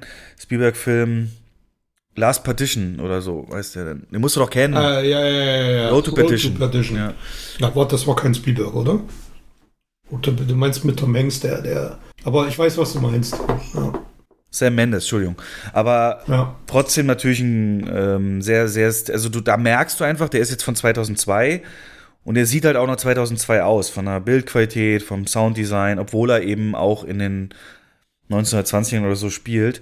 Aber hier kommt mir alles von Anfang bis Ende vor, als wäre der, als der hätte auch so, so um gesprengte Kettenzeitalter spielen können oder so, keine Ahnung. Findest du? Also, ich mach's daran fest, ich weiß, ich kann es schwer beschreiben, das Look and Feel dieses Films, speziell, vielleicht bin ich da auch ein bisschen verrückt oder so, aber speziell so die Soundeffekte, die sind so, es gibt einfach Filme, wenn da einer über die Straße läuft und du hörst die äh, Laufgeräusche, das klingt früher einfach anders als heute. Und ähm, ich finde, diese alten Filme, da sind sämtliche Soundeffekte, Geräusche viel aufdringlicher. Die sind im Vergleich zu heute, wo sich alles viel dynamischer so ein bisschen zusammenfügt, sind die sehr präsent. Also egal, ob jemand einen Kaffee trinkt, ob jemand läuft, ob Schnee draußen liegt, Reifen quietschen. Ähm, mhm aber der hier hat mich wirklich an auch so, so ein bisschen der Pate, so, so die Zeitalter hat er mich erinnert, wo das auch von der Bildqualität, ich mag, oder auch von der Szenengestaltung. Ich meine, wir reden über 87. Ich weiß nicht, ob Predator da schon draußen war, aber wir hatten da schon ein Zeitalter ja, selbe, von, selbe Jahr. von selbe, so. Selbe Jahr. Wir hatten da schon ein Zeitalter, wo auch modernere, ich will den Film jetzt nicht vergleichen, aber wo auch was jetzt Bildkomposition und so weiter, da war schon eine Entwicklung da. Mhm. Aber wenn ich jetzt mal das Ende nehme, vielleicht kannst du dich auch noch daran erinnern, da wollen sie im Bahnhof so einen Kronzeugen von Capone praktisch kidnappen, die Polizisten, damit er dann gegen ihn aussagt. Und da ist dann eine ewig lange Endszene, 20 Minuten oder so, wo, Kultszene. wo Kevin Costner halt auf diesen Eingangsbereich von diesem Bahnhof starrt und so eine Frau mit einem Kinderwagen versucht, den da irgendwie die Treppen runter zu hieven. Und natürlich das dauert ewig und dann lässt es dann auch los und er muss irgendwie hinterherrennen und dann geht ein Schussgefecht los und so weiter. Ich fand die wie ein, das fand ich wie ein Fremdkörper, diese Szene. Ich weiß nicht, die hat sich für mich nicht in diesen Film Echt? eingefügt, weil sie. Die hat doch absolut einen Kultcharakter, die Szene. Ist das so? Wirklich? Ich weiß, ja, ja. Warum, warum ist sie so kultig? Ich, also, die finde das ist, die ist, äh, das ist die berühmteste oder äh, eigentlich die berühmteste Szene des ganzen Films. Du meinst, als der Kinderwagen darunter rollt genau. so langsam, ne? Und äh, Kostner ähm, vor der Frage steht, rette ich jetzt das Baby, renne genau. ich dem Kinderwagen hinterher oder und gebe mich damit zu erkennen, richtig? Ja. Und äh, Blicke hin und her, ich finde die großartig, die Szene. Und die gibt's ja, da gibt es ja witzigerweise bei, ich weiß jetzt nicht welcher das ist, aber bei Nackte Kanone, 2 oder 3, wird die, wird die exakt nochmal ähm, persifliert. Aber fandest du, aber finde ich interessant. Also ich finde auch interessant deine, ähm, deine, deine, ja, dein Eindruck, dass, dass, dass der Film älter ist. Ähm, Fühlt sich älter an. aber du hast, fühlt sich älter an. Also ich kenne den Film ja auch. Und du siehst, da, da stimme ich dir zu, du siehst vielen Filmen an, wann sie gedreht sind. Vielen 80er-Filmen siehst du sogar anhand der Filmkörnung. Ja, 80er-Filme sind meistens Ja. ein bisschen unscharf und äh, ganz anders ausgeleuchtet. Wenn du dir mal Ghostbusters heute anschaust oder Jagd nach dem grü grünen Diamanten, die, die sind, du erkennst sofort, dass das keine, am Logo siehst du das schon, dass die Filme 30 Jahre alt sind. Weiß wir ich nicht, reden woran hier über fünf liegt. Jahre Unterschied zu sowas wie Jurassic Park, weißt du, was ich meine? Und ja, das kann, ja, aber da liegen da auch, da liegt da auch wahnsinnige technische Entwick- Entwicklung dazwischen. das kann sein, dass die Und, 90er ähm, noch stärker waren und wir das heute nicht mehr so Vielleicht wahrnehmen. liegt es aber auch daran, weil Brian De Palma ist so ein, ist so ein, so ein Regisseur der alten Schule. Das ist übrigens ein riesengroßer Hitchcock-Fan, Brian De Palma. Der hat auch in vielen seiner Filme werden Hitchcock-Szenen, ähm, ja, gibt es Hommage, Hommage an Hit Hitchcock-Szenen. Und einige sind sogar ein, bi- ein bisschen mit einem umgeänderten Drehbuch, fast schon Remakes. So, der hat mal so, so einen Film gedreht, fast schon Remake von Psycho. Dress to Kill heißt der. da ist der Killer auch einer, der sich so Frauenkleider, Michael Caine war das damals. Äh, Der hat halt nicht mit einem Messer gekillt, sondern mit einer Rasierklinge. Aber das war so dieselbe Grundstory. Und ähm, der macht ja auch immer diesen Splitscreen. Ich mag nicht seine Filme. Und ähm, übrigens Mission to Mars ist auch von Brian De Palma. Okay. Wahrscheinlich hat er deswegen, wahrscheinlich hat er deswegen nochmal Morricone gefragt. Ah, das macht Sinn, ja. Ja. Mhm. Interessant. Und Mission Impossible ist auch ein Brian De Palma Film, der allererste. Ja, jetzt wo du sagst, fällt mir wieder ein. Also der hat so einen, der hat so einen eigenen Stil. Scarface, das Original, hat er gedreht. Ein paar Jahre vor Untouchables. Das Original, du meinst, du meinst das mit Pacino. Den, den mit, mit El Pacino, ja. Das ist ja ein genau. Remake, ja. ja, ja. Äh, richtig, ja. Es gab ja in den 30ern schon mal einen. Also, Aber ja, find, ich finde interessant, dass du den eher so in, in die 70er einordnest. es Ähm, kann natürlich sein, dass einfach mein Guckgefühl so kaputt gemacht ist Mhm. durch sowas wie Transformers und so. Aber Ja, andererseits sein, ja. kann ich aber auch sowas genießen, wie eben, ich finde Mission Impossible ist halt ein völlig anderer Film. Und äh, gut, Mhm. da liegt noch mehr Zeit dazwischen, das ist mir schon klar, aber auch wenn du an die 80er halt denkst, da gibt's auch Filme, die mich viel mehr packen. Ähm, Gerade die Also McTiernan-Sachen, die- wenn ich es mal mit Roter Oktober vergleiche, ungefähr gleicher Entstehungszeitpunkt, ein bisschen später, zwei Jahre aber, glaube ich, nur Oktober. Das Mhm. ist für mich, das, das ist für mich, da, da liegen für mich Welten zwischen dem Guckgefühl, zwischen dem einen und dem anderen. Obwohl beide in Anführungszeichen ja recht ruhige Filme sind, die sich auch viel Zeit nehmen für die Etablierung der Charaktere und äh, ja, weiß ich nicht. Das Einzige, wo ich mich zu aber- Hause Aber ich finde es finde es interessant. Das Einzige, wo ich mich zu Hause gefühlt habe, war dann äh, ähm, Robert De Niro als, ähm, als, äh, Ja. als Capone halt, der dann auch in so einem typischen De Niro-Wutanfall auf der Treppe in so einem Hotel dem Nest gegenübersteht, was es im Real Life übrigens so nie gab, eine Begegnung zwischen den beiden, ähm, wo er dann seinen sein, sein Wutfinger und Arm rausholt und ihn ankackt und so typische De Niro-Art, wo man leider jetzt auch mittlerweile sieht, dass er eine Fettsuit angelegt bekommen hat, weil er es nicht geschafft hat für die Rolle, sich das Gewicht anzuessen rechtzeitig. Und Mundwinkel nach unten gezogen immer. Das macht er in jedem Film. Das ist, ja, So. da musste, da finde ich, Gerichtssaal, wo er so grinst. Ja. wo er seinen Anwälten zugrinst. ja. Also Ja, vielleicht ja. war es ja auch beabsichtigt, jetzt wo du sagst, mit Hitchcock kann dieses, ähm, weil es wirkt Der dadurch natürlich intensiver. Kennst du die Szene noch, wo Sean Connery, wo sie dem zu Hause auflauern? Ähm, Ja. und, und das hat ist auch Oscar, hat, Connery hat einen Oscar bekommen für die Rolle, glaube ich. für diese Rolle. Ja, ja. Okay. Ich glaube, es war sein erster Oscar. Ja, der hat, äh, der Brian De Palma hat in den 70ern, da, die Filme waren alle ähnlich, die er gedreht hat. Das waren alles so, so Hitchcock-artige äh, Thriller, äh, Horrorfilme, also Horror nicht, aber so, so Thriller und dann Scarface und Carrie zum Beispiel, Stephen King. Das ging alles so in dieselbe Richtung. Und erst in seinen Spätwerken ab Untouchables hat er ähm, andere Genre bearbeitet. Das ist schon interessant. Aber jetzt, wo du sagst, wird mir das alles bewusst. Ähm, Scarface zum Beispiel, den Pacino, den, der wird zwar mega gekultet, aber den mag ich nicht, weil er auch so eine, dann muss es wirklich seine Art sein, weil Scarface hat auch diese Einstellung mit so dramatisch hochgezogener Musik im Hintergrund, Kamera so ein bisschen Perspektive langgezogen, nenne ich es mal, die, die sehr langen Anblick auf etwas eben haben und teilweise sehr nah dran an den Gesichtern, was auch sehr verstörend teilweise wirkt. Ähm, das kann sein, dass, dass das so dann sein Stil wirklich ist. Aber ich sehe zwischen. Und Scarface ist ja, ja. Und der ist ja noch deutlich kompromissloser und auch härter. Also Scarface ist ja schon ein, ein lupenreiner 18er-Film. Bin gerade bei seiner mhm. Filmografie. Dress to Kill, dann kam Blowout, ich nicht, Scarface. Der Tod kommt zweimal, sagt mir auch nichts. Kam. Das ist auch wieder so ein Hitchcock-Ding. Der Tod kommt zweimal, glaube ich. Ähm, ich meine, das ist mit, mit John Travolta. War das der mit John Travolta? Muss ich mal draufklicken. Melanie Griffiths steht hier. Nee, dann war der das nicht. Dann verwechsel ich da jetzt was. Aber, aber einen schlechten Film, äh, ein schlechter Film ist es nicht für dich jetzt, oder? Nee, nee, also, nee, sieben Punkte kriegt er. Ja, ja, ja. Ähm, einfach auch, weil die Thematik mich halt natürlich sehr interessiert und ich die wahre Geschichte auch kenne, dass die ihn halt dann ja auch nur wegen Steuerhinterziehung kriegen konnten, was wir im Film so ein bisschen in einer Figur vereinen mussten, die in der Realität nichts mit den Unbestechlichen zu tun hatte. Aber ähm, ja, durch diese Ich habe mal in der Gefängniszelle gesessen von El Capone. Ja, ich auch. Äh, in, du in, auch? in ähm, Alcatraz. Ja, in Alcatraz auch, aber der war vorher, war der in Gott, wie heißt die Stadt? Ähm, boah. Da war ich dann, 2012 war ich so eine Ostküstentour gemacht und dann ging es von New York nach, Mann, Philadelphia.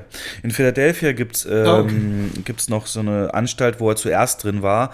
Da hat man seine Zelle auch fast so original hergerichtet, ähm, noch belassen. Die habe ich mir auch, habe ich dann noch fotografiert, mhm. wo man gesehen hat mit Lampe und weichem Bett und allem, also dass man da schon anders behandelt wurde, ja. Naja, nee, gut, aber war eine interessante Guckerfahrung und jetzt macht es natürlich auch mehr Sinn, weil dass der so wirkt. Dann war das wahrscheinlich wirklich Absicht von, von Brian De Palma. Ganz im Gegensatz zur Serie Hollywood, die ich äh, auf Netflix geguckt habe, eine Staffel rausgekommen, die sich eben auch äh, um die 30er Jahre Hollywood dreht. 40er Jahre und so ein bisschen um die Geschichte dreht, dass es eben ein Drehbuch gibt über einen Film, das aber von einem Schwarzen geschrieben wurde unter anderem wo dann die, das Studio, das es machen soll, sich sehr schwer tut deswegen, als der Chef das mitkriegt, dann aber durch ein gesundheitliches Ding seine Frau das Studio leitet und die das progressiv voranbringt. Du siehst äh, sehr viel, ähm, wie das Casting, also jetzt, wie die Leute im Casting, wie man sich da, also wie das alles im Hintergrund auch ablief. Äh, die erste Folge hat mich sehr verstört, hätte ich fast aufgehört, weil die dreht sich noch gar nicht um Hollywood und irgendein Studio, sondern einfach nur so ein Typen, der mit seiner Frau nach LA zieht und sich dann, äh, eben weil er keinen Erfolg hat, bei einer Tankstelle bewirbt, die aber nicht nur eine Tankstelle ist, sondern gleichzeitig noch ein Escort-Service für äh, Leute, die sich leisten können, wo man dann mit einem Codewort hingeht. Äh, was soll es sein? Ich möchte gerne nach Dreamland. Okay, dann steigt derjenige ein und fährt mit und dann ähm, bringt es ihm Spaß und das eben auch schwul und, und, und mit älteren Frauen und so weiter. Und da ist unser Hauptdarsteller erstmal angestellt, versucht aber nebenbei immer wieder bei Castings für, für Nebenrollen, das heißt Nebenrollen, für wirklich einfach nur Extras, also ohne Sprechrollen, in, stellt er sich immer so einem Studiotor an und versucht ausgewählt zu werden, klappt immer irgendwie nie. Aber durch die Wirrung kommt er dann doch irgendwie da rein und kriegt dann eben auch Kontakt mit dem, mit dem Studioinneren den Produzenten dort, den Schauspielern, die dort arbeiten. Dann ganz markant ist so eine Küche, so eine Kantineartig in diesem Studio, wo sich immer ganz viele treffen und wo die Story vorangetrieben wird und wie das eben auf allen Ebenen, wie der Studiochef mit seinem Chefproduzenten immer spricht und die äh, Hollywood-Partys, die es früher gab, wie dann auch äh, natürlich so eine Escort-Boys rangeholt werden, ähm, die da dann wieder anders kennenlernen. Und was für dich interessant sein dürfte an dieser Serie, ich habe das jetzt sehr wirr zusammengefasst, aber grundsätzlich siehst du schon die Entstehung dieses Films dann, wie es mit dem Budget zusammenhängt, was es da für Schwierigkeiten gibt, wie die Schauspieler dann nicht immer können und so weiter. Ähm, ganz viel Netflix-typisch, aber auch eben äh, Rassendrama, weil es eben auch mit schwarzen Schauspielern äh, viel umgeht, äh, mit gleichgeschlechtlicher Liebe und so weiter, wie das so war. Und du siehst da auch eine Menge Titties und, und Schwänze, also es ist, geht da kein Kompromiss ein. Ähm, aber was dich interessieren dürfte hauptsächlich ist halt, dass äh, so ein bisschen die Geschichte von realen Schauspielern aus der Zeit, ähm, die da wirklich Figuren als Figuren dargestellt werden. Zum Beispiel in dieser Party von diesem einen Hollywood-Produzenten gibt's dann eben Vivian Leigh, äh, die, die da eben erzählt von ihren Erlebnissen beim Dreh von eben ihren großen Filmen beispielsweise. Oder es gibt einen Schauspieler, das kommt auch neu nach Hollywood und findet auch nicht sich zurecht, sucht sich einen, sucht sich einen Agenten, der hier gespielt wird übrigens von dem Sheldon Cooper Schauspieler aus Big Bang Theory. Wirklich gut, ist so ein richtiger Drecksack halt, der ihn wirklich runter macht und natürlich auch voranbringt, aber stark ähm, eben auch nutzt ähm, für seine Gelüste und äh, sonstigen Machenschaften. Der kommt dann hin, ja, wie ist dein Name, so und so, und der sagt dann, nee, das geht auf keinen Fall, du brauchst einen anderen Namen. Und dann nennt er ihn um in, oh, ich hab's vergessen. Es gibt irgendeinen berühmten Schauspieler mit Rock, der Rock heißt mit Vornamen. Rock Hudson. Ähm, Rock Hudson. Ja. Äh, du bist jetzt Rock Hudson ab sofort. Und dann siehst du halt, und dann habe ich mir das auch so später durchgelesen, dass Rock Hudson am Anfang wirklich ähm, unglaublich Probleme hatte, irgendwie Rollen zu bekommen, weil er schiefe Zähne hatte, weil er sich kaum eine Zeile von einem Skript merken konnte, von seinem Dialog. Das nimmt die Serie auch auf, als er dann vorsprechen muss. Ähm, bis dieser Produzent ihm dann zum Beispiel eine Zahn-OP bezahlt und Schauspieltraining und so, bis er dann später eben dieser Megastar wurde. Und dass das praktisch so, hast du halt Berührungspunkte so, also ich weiß nicht, wie wahr das alles so ist, wie, wie das so damals lief, aber ähm, auch dann für mich eben interessant, als dann dieser Film gedreht wurde, mit allen Schwierigkeiten und dann haben sie eben auch die schwarze Hauptdarstellerin durchgesetzt und so weiter. Ähm, als das bekannt wurde, äh, gibt's halt eine Szene bei den Studiochefin und die sah, dann sagen ihre Berater eben, ja, pass auf, äh, sämtliche Kinos im Süden haben uns angerufen und haben gesagt, die werden den Film nicht im Programm nehmen. Also deine Idee eines Wide Release, also heute ist ja klassisch, im ganzen Land ein Film startet. Das war aber nicht immer so und schon gar nicht damals. Mhm. Damals war es wirklich so, wirklich nach Region, Bundesland und so. Und das, da wurde eben auch gesagt, hier wurde der Grundstein gelegt für so eine Wide Releases, die in der ganzen, äh, ganzen Nation gleichmäßig starten und ähm, wenn dann die ersten Box-Office-Zahlen per Telefon übermittelt werden, der Studiochefin, da muss ich auch immer so grinsen, weil mittlerweile halt wir so viel größer sind die Branche und wie das wir halt ähm, dann mitkriegen und jeden Montag lesen. Ja, ich denke mal, du mit deinem Wissen auch von solchen älteren Filmen wirst noch viel mehr Freude, gerade so ab Folge 3, 4, 5, 6, haben, wenn dieses ganze Hollywood-Interna und wer kennt wen so und Vitamin B und wo geht man hin, um gesehen zu werden und so weiter, wenn das so ein bisschen eine Rolle spielt. Ja, und äh, grundsätzlich natürlich diese ganze 14 Jahre Ästhetik, äh, ich mag die sehr, hat mir also ab, also wenn du die erste Folge irgendwie geschafft hast, dann, dann, dann bleibt man auch dran. Ist auch äh, ohne Synchronisation natürlich im Moment, das macht es ein bisschen anstrengender. Ja. Mhm. Gerade weil es viel Dialog eben auch gibt. Aber sehr interessant. Äh, Es gibt nicht nur hier den Schauspieler von Sheldon Cooper, es ist auch zum Beispiel die von Two and a Half Men, die die Mutter spielt, die immer dieser Drache ist. Die spielt eine hervorragende Rolle als wirklich alte Produzentin, die auch schon in Hollywood äh, seit der Stummfilmzeit kennt und so weiter. Ähm, das macht sie auch sehr gut und das, der Rest sind eigentlich so mehr oder weniger No-Names, aber das macht es dir auch leichter, sich auf die Charaktere dann entsprechend einzulassen. Ja. Jo. Okay. Also Hollywood kannst du ruhig mal, wenn du so sagst, interessiert mich, äh, mit auf den Schirm nehmen. Ansonsten bin ich gerade noch dran, möchte ich aber jetzt schon mal sagen, Vikings, die Serie auch auf Netflix verfügbar. Ich glaube, auf Netflix gibt es sechs Staffeln und acht gibt es schon insgesamt. Die restlichen sind bei Amazon. Die Geschichte um Ragnar Lodbrok, äh, der eben im Jahr. Ich guck die auf Sky. Du guckst sie auf Sky sogar? Okay. Mhm. Aber du guckst sie schon, das ist ja fantastisch. Ja, ja. Ähm, Äh, ist genau mein Ding. Äh, Wikinger. Da, da können wir jetzt richtig drüber, da können wir drüber reden jetzt. Ja, dann fasse doch mal aus deiner Sicht zusammen. Worum geht's bei der Serie? Oh, du, ich habe ganz bewusst habe ich mir über ganz wenige Notizen nur gemacht. Ich bin jetzt bei erstmal bei Season 2. Ich bin auch erst bei drei. Ähm, hm. vier Folgen. Also mich hat die Serie von Anfang an gehabt. Eigentlich nur testweise, ja, eigentlich nur testweise mal reingeguckt. So, lass uns, ich habe zu meiner Frau gesagt, hm, Stefan will, dass ich klingt das gut, gucke. klingt interessant. nee, nee, nee, wirklich nicht. Ähm, ich habe das schon länger mal auf dem Schirm gehabt, weil das, das interessiert mich auch so ein bisschen. Und hat so, ein- so ein, ja, füllt so ein Ticken das äh, Game of Thrones Loch, was so gerade da ist. Interessante Charakterzeichnungen. Was mich halt tatsächlich ähm, wundert, die, die meisten Figuren in dieser Serie sind richtige Charakterschweine. Ist dir das aufgefallen? Das Denen sind. sind Menschenleben egal. Äh, es geht nur um Macht, es geht um Reichtum, es geht um Wohlstand. Das Einzige, was halt wirklich stark ist, ist so Familienbande, also Familie zählt. Obwohl dann im Falle des Hauptcharakters äh, verlässt er halt auch seine Familie, um um dann der Prophezeiung zu folgen, dass er noch ein paar mehr Söhne haben kann. Was ich mich halt frage, ob das eine realistische Darstellung ist, wie das äh, vor anderthalbtausend Jahren ungefähr. Wann spielt das? 6. Jahrhundert, 7. Ähm, Jahrhundert? 8. Jahrhundert. Also, Rund um 800, ähm, 800 nach Christus. Okay. Ähm, ob, ob das eine realistische Darstellung der Geschehnisse, ob das wirklich so war, dass diese, die, die Wikinger so in, in Einzelclans gelebt haben mit so einem, ähm, ja, regionalen Jarl nennen die das ja, wie, wie so ein Fürst, die sich untereinander tatsächlich auch bekriegen, um, um ja, sich für irgendwelche Dinge zu rächen oder Besitztümer anzuhäufen.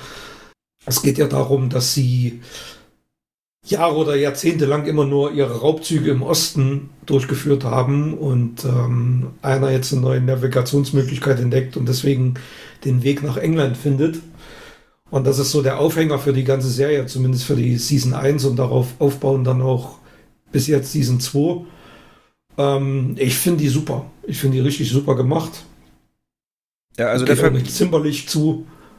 Überhaupt Hm, nicht, überhaupt nicht, überhaupt nicht. Also der, der Vergleich Game of Thrones liegt natürlich erstmal nah, auch so ein bisschen wegen dem Setting, ne? Also sehr viel im, Mhm. ja halt, gut, 8. 9. Jahrhundert ist jetzt kein Mittelalter, frühes Mittelalter, aber grundsätzlich schon angelehnt, da ist der Vergleich schon da, aber eben auch die Machtspielchen, äh, ganz klar.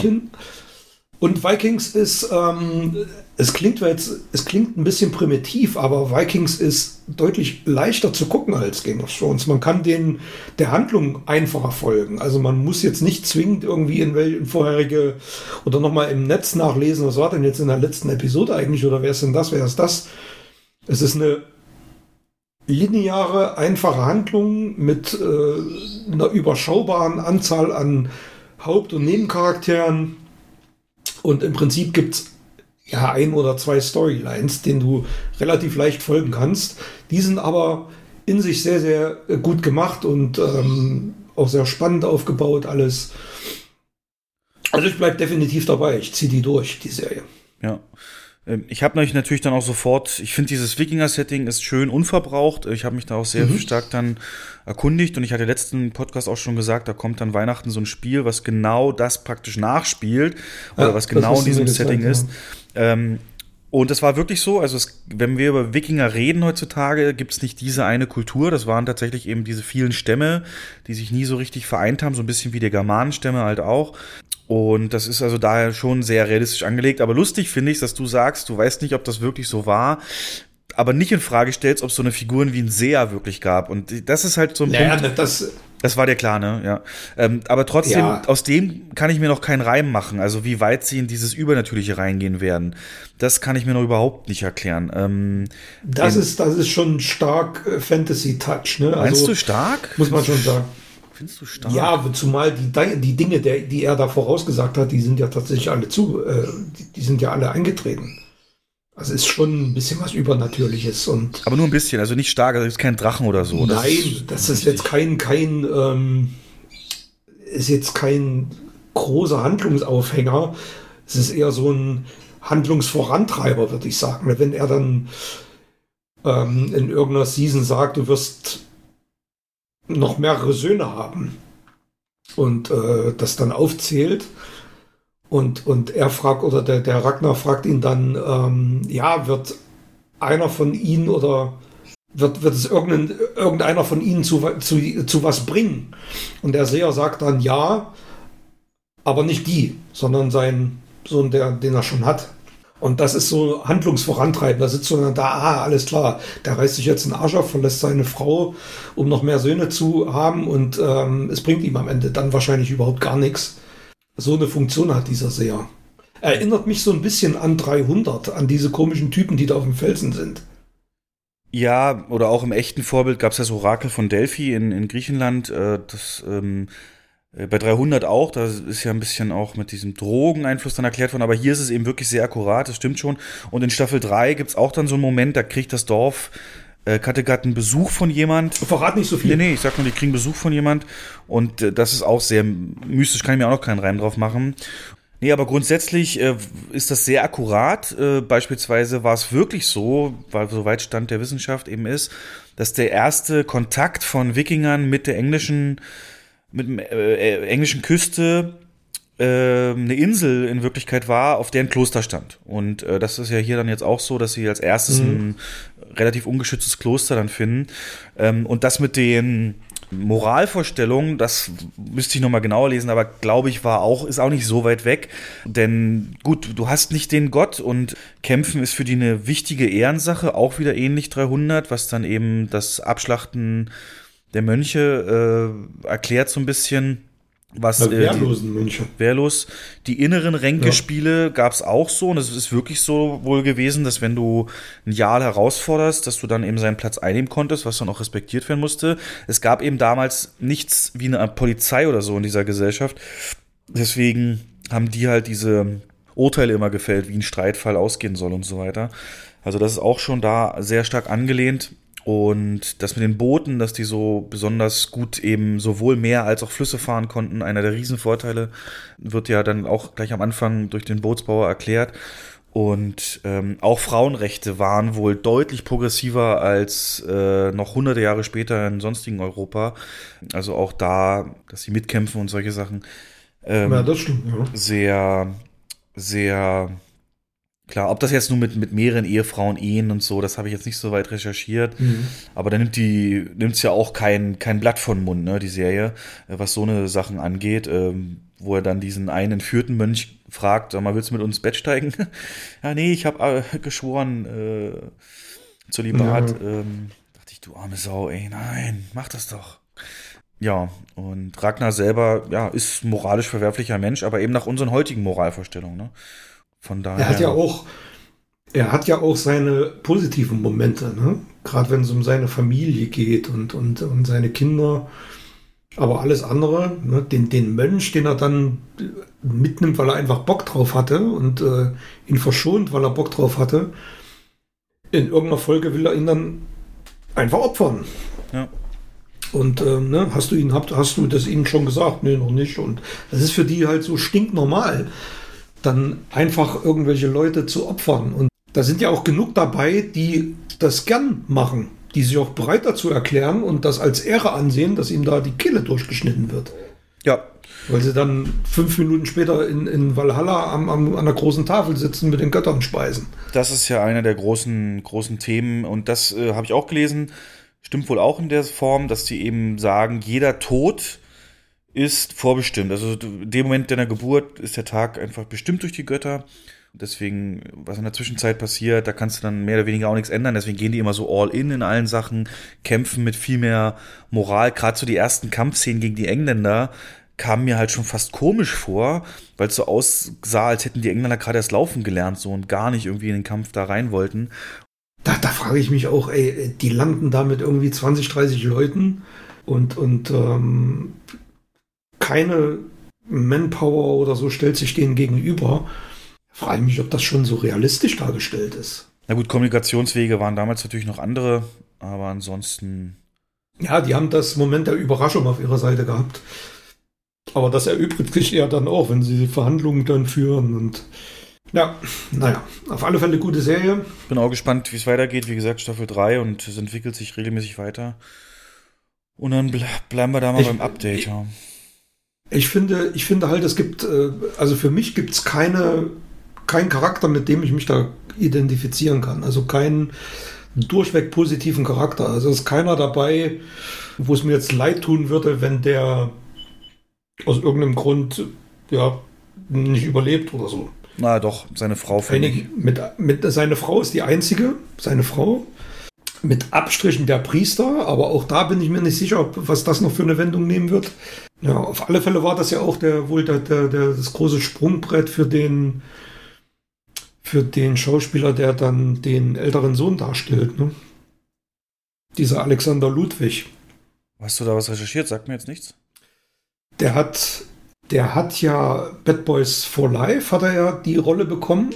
Wohl, weil er durch Vikings nur so eine hohe Popularität hatte, vor allem bei jüngeren äh, Zusehern. Und Kindsköpfe 2 hat er mitgespielt, hat er so, so einen Punk gespielt. Aber ich könnte mir durchaus vorstellen, dass dem, ja, gerade im Filmbusiness noch eine gute, ja, dass, dass dem noch eine gute Zukunft bevorsteht. Und wen hättest du gern als Frau? Lagerta oder die. Ach, gibt's, da gibt es überhaupt keine Diskussion, oder? Die eine ist ja, der Hammer und die andere ist, ich will jetzt nicht sagen hässlich, aber. Hm. Was? Aslak meinst du? Naja. Die Prinzessin, die er sich holt. Also seine, erste, seine erste Frau ist ja wohl, die ist ja nun wohl. Also wer die verlassen hätte, hm. Fehler. Aber ich sehe gerade, sechs Staffeln gibt's nur. Nicht acht. Na gut, aber trotzdem Ja. noch ein bisschen was vor mir. Das Wen ich mir hättest du gern? Wahrscheinlich Helga, ne? Nö, wieso? Nö, ich auch Lagerta. Hab Weiß aber doch nicht. Hintergrundbild jetzt von ihr.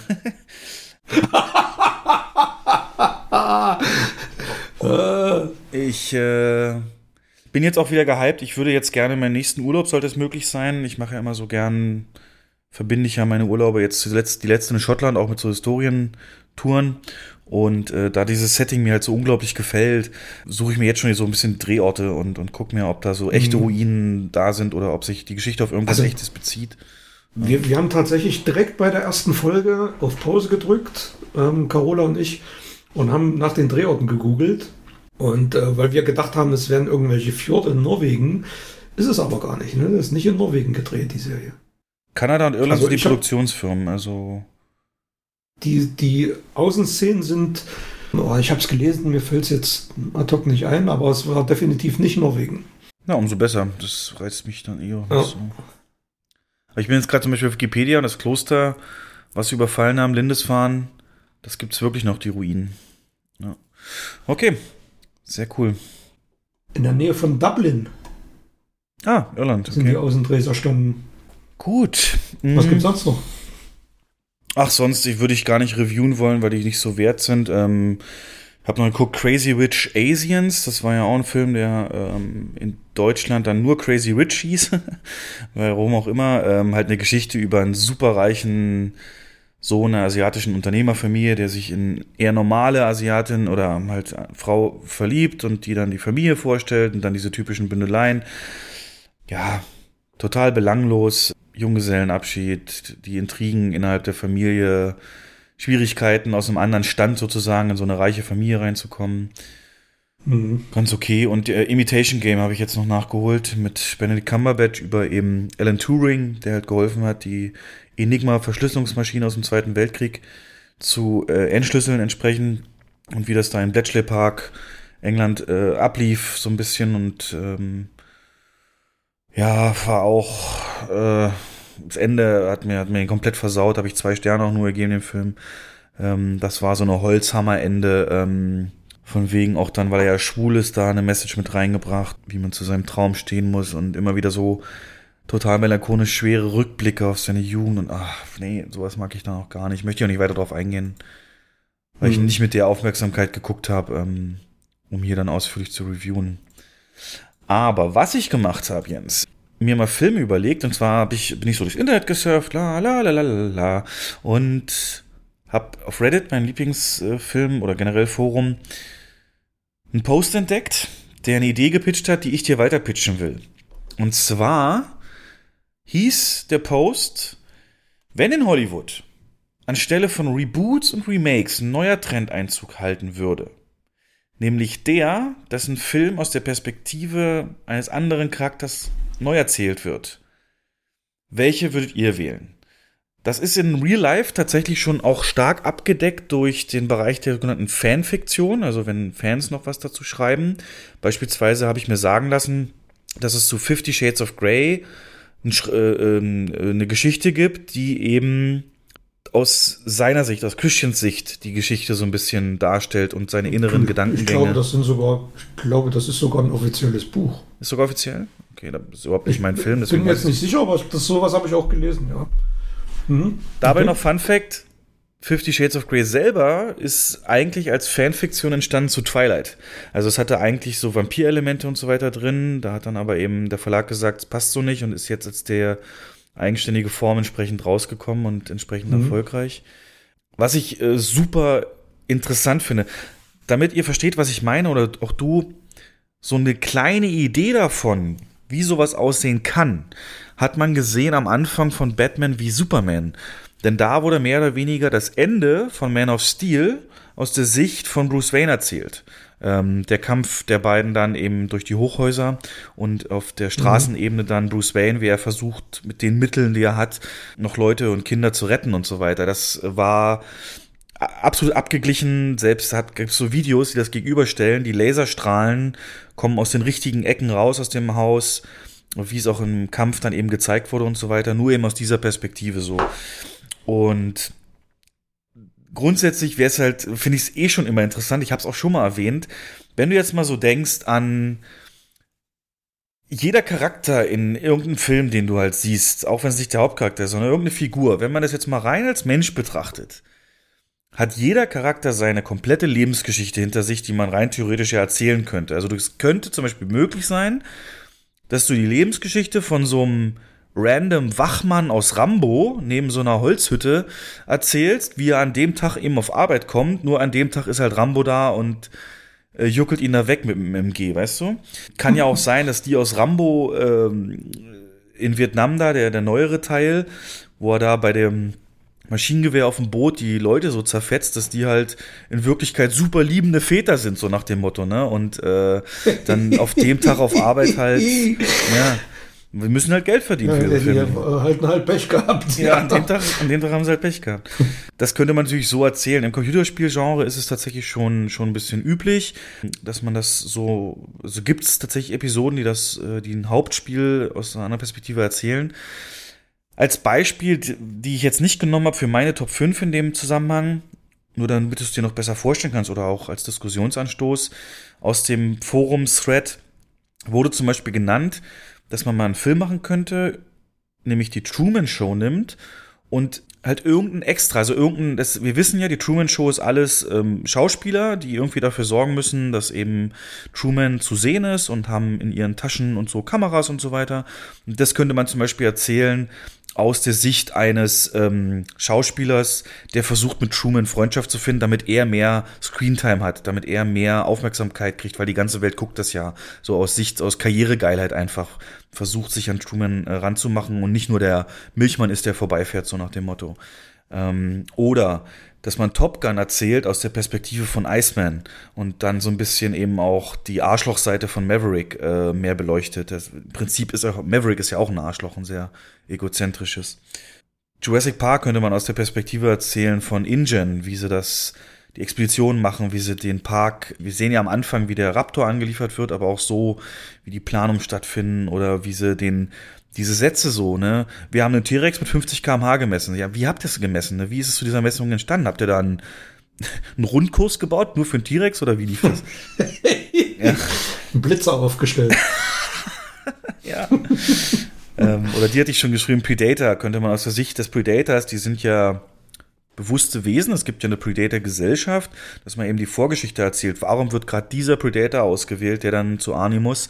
Warum die Erde, was hat der vorher in seinem Leben schon an, an, an Jagden gemacht und sowas? Das könnte man filmen.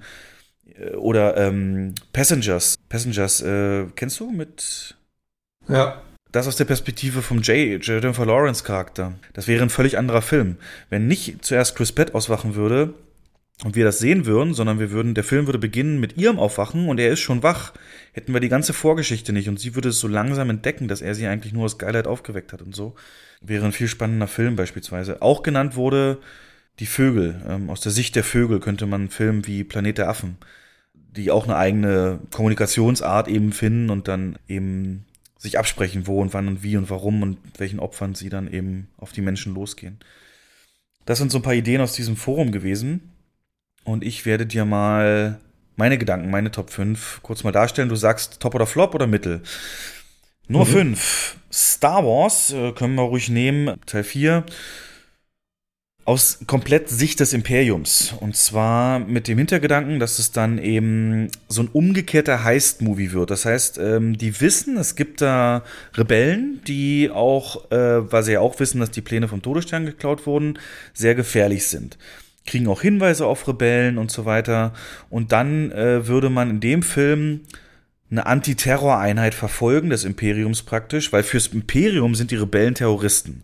So wie wir die Talib Taliban sehen, ist ja fürs Imperium die Rebellen, die wir als Helden feiern, weißt du? Ist ja immer eine Ansichtssache.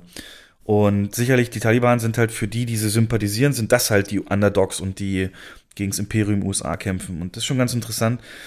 Und hier würdest du dann eben die Hinweise kriegen und dann würdest du vielleicht sehen, dass die auch so eine Art Sektion 31 haben oder 17. Wie heißt die Spionageabteilung bei Star Trek? Sektion Äh, 17, ne? Nee, 31. Ein, nee, ein, 31. 31, genau. Also, dass auch das Imperium so eine Antispionageeinheit hat, die sich versuchen, vielleicht bei den Rebellen einzuschmuggeln, wie man es halt bei Spionage macht, um, um Hinweise auf ihre Basen zu kriegen und so weiter. Man würde ganz viel sehen vom Tagesgeschäft im, Exp im Imperium. Ähm, das heißt, du siehst ja immer nur so kurz, so drücken sie jetzt diesen Knopf und äh, Laser aktivieren und so weiter. Aber ähm, es gibt mit Sicherheit auch Machtkämpfe auf dem Todesstern oder irgendwie wissen alle, dass Tarkin diesen Test will, aber er ist ähm, nach dem Test von, also nachdem sie Alderaan zerstört haben, ist beispielsweise der Laser nicht mehr einsatzfähig, weil sie irgendwas übersät haben oder irgendwas, ähm, was man so noch nicht gehört hat. Ja, eben mit dem Ziel, die Rebellen aufzudecken, im, ja, so Inglorious Bastards mäßig würde ich auch noch mal so ein bisschen als, als Abstand nehmen, so wie wenn der irgendeinen krassen Imperiumsoffizier hättest, der so ein bisschen ist wie Hans Lander und der und der geht auf Jagd auf die in dem Fall waren es ja Juden bei den Glorious Bastards, aber hier geht er eben auf Rebellenjagd, ne? fährt dann auch in Cantinas, verhört Leute, hat dabei seine geniale Art an sich. Entsteht bei dir ein Bild im Kopf oder ist das ähm, zu, zu, zu schwammig noch? Nee, ist interessant. Mein allererster Gedanke war sogar nicht ein Film aus dem Imperium, sondern ein Film aus der Sicht von, von für mich der, der stärksten Nebenfigur aus Episode 1 von Darth Maul. Das wäre richtig geil. Du meinst, ähm, bis, er zum, bis er gegen Qui-Gon kämpft, die Vorgeschichte, oder? Richtig, genau. Wie er, wie er zum ähm, Schüler von Palpatine wird und so, solche Sachen würden mich interessieren. Aber ich weiß, du bist ein großer Imperium-Fan. Wir waren ja auch beide in München auf der Ausstellung. Da warst du ja wohl, hast du dich auch für das Imperium entschieden, ich weiß es.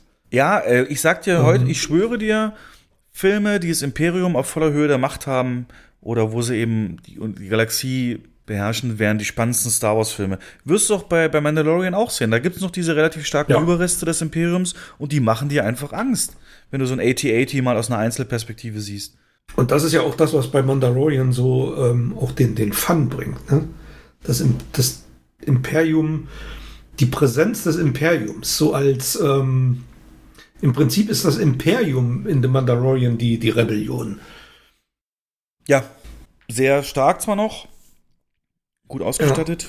Übrigens da als kleiner Hinweis, guck dir mal auf Disney Plus The Mandalorian Gallery oder The Gallery The Mandalorian oder so, die Galerie der Ja, wollte wollte ich mal, wollte ich mir mal angucken. Super geil, wie ich da wirklich so die, da merkst du auch richtig, wie dieser Chef hier, äh, Dave Filoni, wie der Ahnung hat, der gibt am Ende der, irgendeiner Folge fünf Minuten Monolog, war, war, warum das Duel of the Fates so wichtig war und wohin das alles führt und warum man deswegen Star Wars so und so betrachten müsste.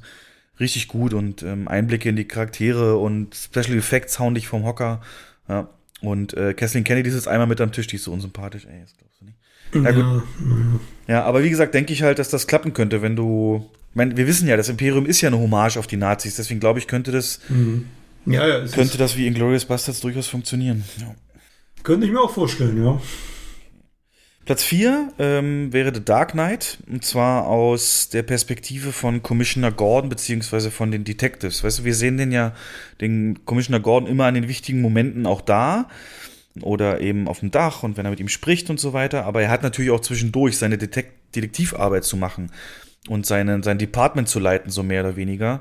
Und da könntest du auch so einen so einen so einen Polizeifilm draus machen, mehr oder weniger, wie sie eben auf den Mitteln, die die haben, die haben ja nicht die Mittel von Batman, versuchen auch ihren Teil da eben beizutragen und ähm, vielleicht so kleinere Verbrechen vom Joker ähm, mitkriegen oder ähnliches oder wichtige Hinweise sammeln für Batman. Oder zum Beispiel hast du dich nie gefragt, wie es dazu kommt, dass, dass, dass Commissioner Gordon genau in dem Moment eben auch da ist, äh, als Batman da in der Straße gegen Joker kämpft und ähm, ihn die, den festnehmen können und so weiter.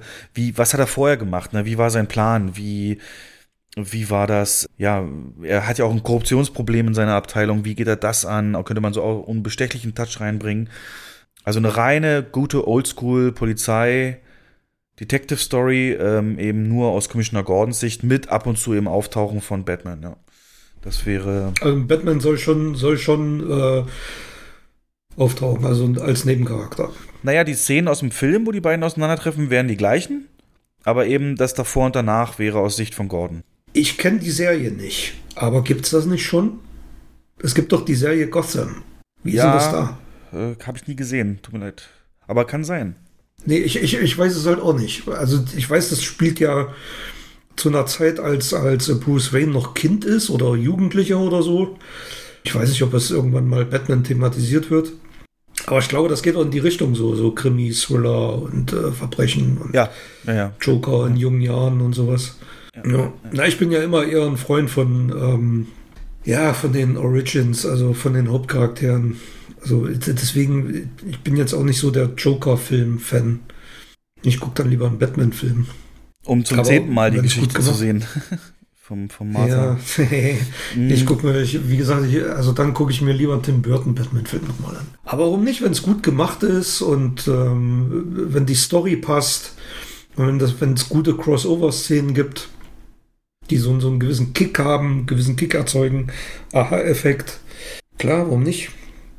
Und Das- heutzutage ist nichts unmöglich, ne? Gerade im, im, auf Streaming-Portalen, also die Ideen, die du jetzt hast, Na, allein, ich für ähm, allein, also gerade so, wenn in Filme irgendwelche Nebensätze droppen, die die Handlung voranbringen, die aber wichtig sind. Ja. Guck mal, Rogue One ist aus Ja. dem Nebensatz entstanden, ähm, mutige Rebellen haben die Pläne vom Todesstern erobert.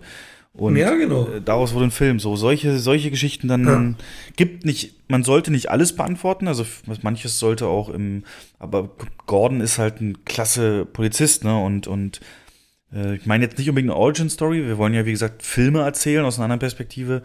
Aber Ja, ja. auch da ist ja Mhm. in der Zwischenzeit kann man ja dann viel mit Rückblicken auch arbeiten, beispielsweise. Du merkst, wirst jetzt auch bei den nächsten zwei Sachen komplett merken, dass ich diese Perspektive super interessant finde. Das nächste ist nämlich der blutige Pfad Gottes. Und da gibt's ja auch einen Ermittler mehr oder weniger, der den beiden ähm, auf die Schliche kommen soll, der von Willem Dafoe gespielt wird, der Agent Smacker, der so diese, der so eine richtige arrogante Art hat, natürlich aber auch genial ist und immer mit seinem, ich weiß nicht, wie präsent du es hast, macht sich immer Musik in die Ohren und äh, stellt dann so eine, so Ich- eine ich- Szene nach. Ich, ich muss mich jetzt outen als jemand, der den Film nicht kennt. Jetzt bist du sprachlos. What don't you fucking understand? ja. Ganz ehrlich, wie kann man so dumm sein? Wie, wie kann diese Dummheit kennt keine Grenzen? Wie kann man so dumm sein? Auftrag erkannt? Ich bringe dir den mit. ähm, dann brauchen wir da nicht weiter Ja, das drüber ist immer reden. irgendwie an mir vorbeigegangen. Das ist der äh, absoluter hammermäßiger Kultfilm übers grobe Oberthema Selbstjustiz und gerechtfertigt oder nicht, aber eben unglaublich stylisch inszeniert. Wird genau dein Ding, das kann ich dir jetzt schon sagen. Jo, äh, John, äh, Quatsch, Ron, Jer Ron Jeremy hat eine Nebenrolle. Muss ich noch mehr sagen? Den kenne kenn ich sogar. Gut. Okay, na, aber was du kennen wirst, mein Platz zwei ist nämlich, ähm, das habe ich auch aus dem äh, Forums-Thread, ist jetzt nicht meine Idee, aber fand ich gut. The Matrix nimmst du dir und erzählst die Geschichte auch aus Sicht eines Polizisten in der Stadt, der halt die ersten Hinweise bekommt, dass da eben eine Gruppe von Leuten ist, die scheinbar Übernatürliches machen. Das könnte also so Richtung Akte X vielleicht losgehen. Und so Hinweise, die verschwinden irgendwie durchs Telefon. Aber hier erfäh- erfährst du dann eben viel, viel mehr, dass dann angefangen wird, äh, so das Telefon auseinanderzunehmen, zu gucken, was ist da und hin und her. Und dann äh, Überwachung wird eingesetzt und dann sehen sie halt auch per Video oder so diese Taten, die sie da machen und so. Und dadurch wird dieser Polizist auch hellhörig. Wie kann das sein und so weiter? Verfolgt das weiter und stößt dann selber auch auf die Prophezeiung und die, äh, ja, diese, diese Internettheorien und die Neo ja auch kannte entsprechend und, und hat natürlich nicht die Fähigkeiten oder das Talent wie Neo, aber kriegt dann eben irgendwie doch mit, dass diese Gruppe eben, er sieht ja praktisch aus der Sicht eines Polizisten ist Matrix ja ein Film über Massenmörder. Ne, wenn du alleine mal die, die, die Lobby-Szene nimmt, die halt stylisch ist und abgefeiert wird, aber da wird halt einfach jeder umgeholzt, so, ne?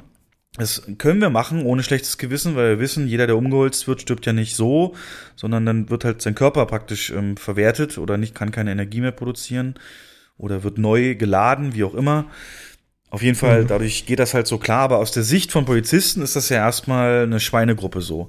Die ganzen, die Leute, die immer wieder auftauchen und verschwinden. Und das würde faktisch auch verfolgt, äh, FBI-mäßig investigiert. Und dann kriegt er das eben alles auch so mit und, und checkt dann auch irgendwann, was dahinter steckt, nämlich dass, wenn die verschwinden, da scheinbar eine andere Ebene noch ist. Aber in dem Fall entscheidet er sich, nicht das zu wollen, also nicht über die blaue Pille, sondern einfach bewusst Agent Smith sozusagen zu helfen, weitere Anschläge von den Typen zu verhindern. Ja, wird dann eben in Zusammenarbeit zum Beispiel mit Agent Smith ähm, an Orte geschickt, wo er dann die Leute abfängt, wo sie erwarten, dass sie wieder landen oder so. Und das ist ja nicht, nicht jeder so krass wie Neo, dass er Kugeln aufhalten kann. Also gibt es da auch schon eine gewisse äh, Chancengleichheit. Also auch wieder klar, du merkst voll den Trend so bei mir. Was ich gerne sehen würde, ist so wirklich diese Basic-Hintergrundarbeit oder die Perspektive von, in Anführungszeichen, Normalos bei solchen Filmen. Ja, könntest du auf vieles andere, auch Ghostbusters, könntest du entsprechend so, wenn du mal die Sicht wegnimmst von Ghostbusters aufs normale Police Department von New York oder so, auch die werden ja nicht, die sind ja nicht dumm. Ne? Die haben ja auch ihre Vorschriften und ihre Vorgehensweisen und der Film zeigt halt aber eben nur die Perspektive von unseren Helden, ist ja auch normal.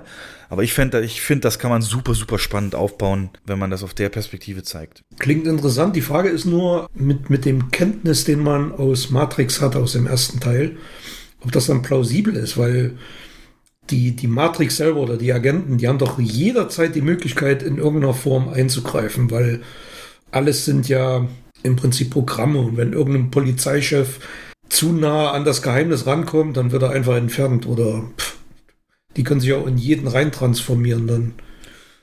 Also das Richtig, aber auch ich denke mal, ich würde die Prämisse da setzen, dass natürlich die Agenten haben, dass diese Welt, das wird ja auch erklärt, glaubhaft sein muss für die Menschen, damit sie das nicht abstoßen. klar.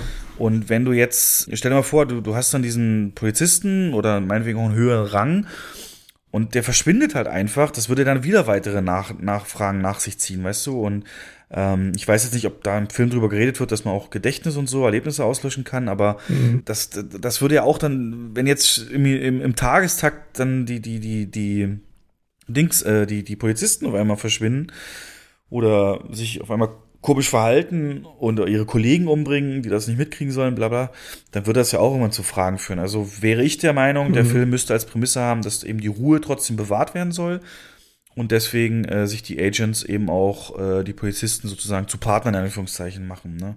So wie du Taschenrechner nimmst und nicht alles im Kopf rechnest, so nach dem Motto. Mhm. Ist nicht hundertprozentig Genau, durchdacht. Das, das, ja, das, aber das, das wäre dann tatsächlich die einzige Prämisse. Also das müsste man dann irgendwie erklären. Aber du hat, wir hatten ja immer drüber philosophiert, ne? Und du hast dich ja für die Matrix entschieden. Du hast ja gesagt, wenn ein sorgloses, äh, Ja. finanziell abgesichertes Leben würdest du gern in der Matrix führen. Ja. Wenn du es nicht wüsstest, dass es eine Matrix ist. Oder sahst du es anders? Ich weiß nicht mehr. Was hast du gesagt? Nö, nö, das sehe ich genauso. Wenn das für mich die Realität wäre und ich es nicht wüsste, dann wäre mir es ja dann auch egal. Ja, wir sind, wir sind kritiklose alles Konsumenten. Äh, Ganz schön, ja. Kein, kein. Jo. Und auf Platz 1, da wollte ich unbedingt ein Creature-Feature haben, damit du was dazu sagen kannst. Und zwar beziehe ich mich auf die neueren Teile. Ich weiß nicht, gab es ja mit Sicherheit den alten nicht, so in Richtung Skull Island und äh, eben Godzilla. Da gibt's ja die Vereinigung Monarch, die so ein bisschen, ich glaube, John Goodman leitet die oder Samuel Jackson, einer von beiden, die ja dann irgendwann so updaten, die Protagonisten, dass sie hier in 50er Jahren haben sie da ein Foto geschossen von der Rückenflosse von Godzilla und da haben sie das mal entdeckt, diese unnatürliche Gestalt, und da haben sie das entdeckt und da hier und da Spuren von Riesenaffen und das und so weiter. Also diese Organisation, die praktisch ähm, diesen Phänomenen auf den Grund geht. Und das hätte ich gern mehr beleuchtet. Also ich hätte gerne einen Film, der kann gerne zu äh, Godzilla hinführen oder zu Skull Island. Aber ich hätte gern so ein bisschen die Geschichte dieser Organisation, vielleicht mit einem ihrer besten Agenten, den wir verfolgen, so wie Agent Coulson bei Shield, der so nach und nach diese verschiedenen Phänomene untersucht. Und das könnte man dann so wirklich auch wieder Mixed Jurassic Park Akte X aufbauen. Natürlich ohne diese ganz großen Monsterausbrüche, weil dann wäre es sinnlos, dann hättest du, dann hättest du halt die normalen Filme. Aber vielleicht auch mit kleineren Vorboten von sowas oder was spricht denn gegen einen kleineren Godzilla, als er noch im Wachstum ist und so, dass er dann unter die Erde kehren müssen oder so. Also die Geschichte so und das muss sich ja nicht auf Godzilla beschränken oder ähm, Kong. Gibt's ja noch gibt's ja noch mehr Phänomene, die man da nehmen kann und da können wir meinetwegen auch eine Serie draus machen, so immer mal wieder einen anderen. Oh, Scheiße. Was denn? Das wollte ich dir jetzt gerade vorschlagen. ja. das ging mir wirklich, ich, ich wusste es ja, das ging mir jetzt die ganze Zeit durch den Kopf. Total geil, was du jetzt alles gesagt hast, wenn man da eine Serie draus macht. Die nimmt sich mehr Zeit dann, ne? Ja. Das wäre das, wär das perfekte Serienformat. Perfekt, wirklich. Die Serie könnte man von mir aus auch Monarch nennen. Ja, reicht ja schon. Ähm, ja, reicht. Und äh, jeder, der Kong und, und, Godzilla sich angeschaut hat, wüsste, was gemeint ist. Und ja, das, was hält denn das Universum noch bereit? Was, was, was für Monster gibt es denn da noch?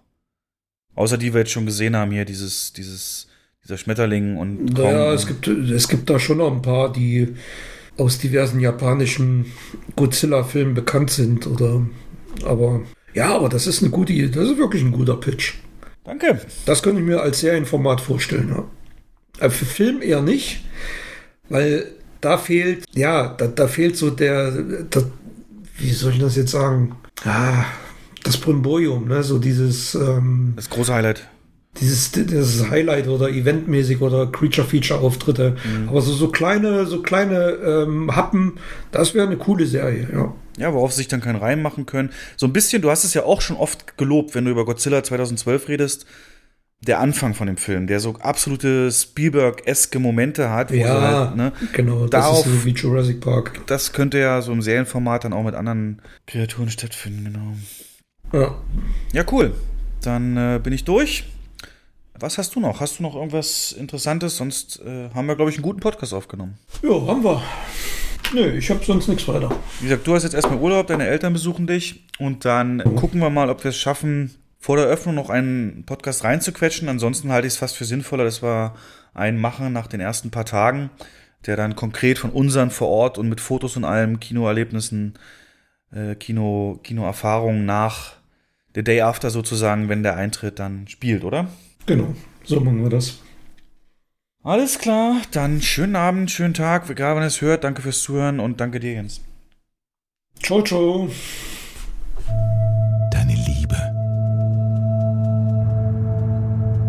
fehlst.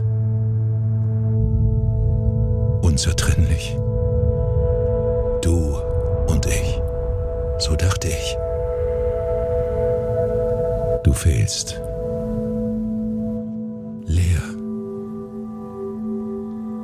Still. Verlassen.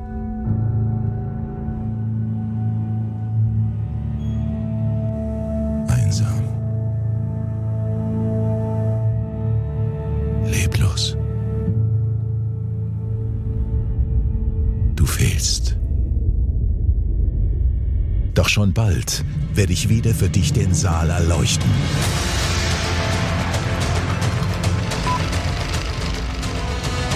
Wirst dich voller Ehrfurcht an mich klammern. Deine Augen werden mir deine Angst offenbaren. Deine Anspannung wird man an jeder Faser deines Körpers spüren. Deine Tränen werden mir dein Mitgefühl verraten. Dein Lachen wird mit meinen Tönen schallen. Du wirst den Saal mit deiner ganzen Liebe erfüllen. Ich freue mich auf dich. Dein Kino.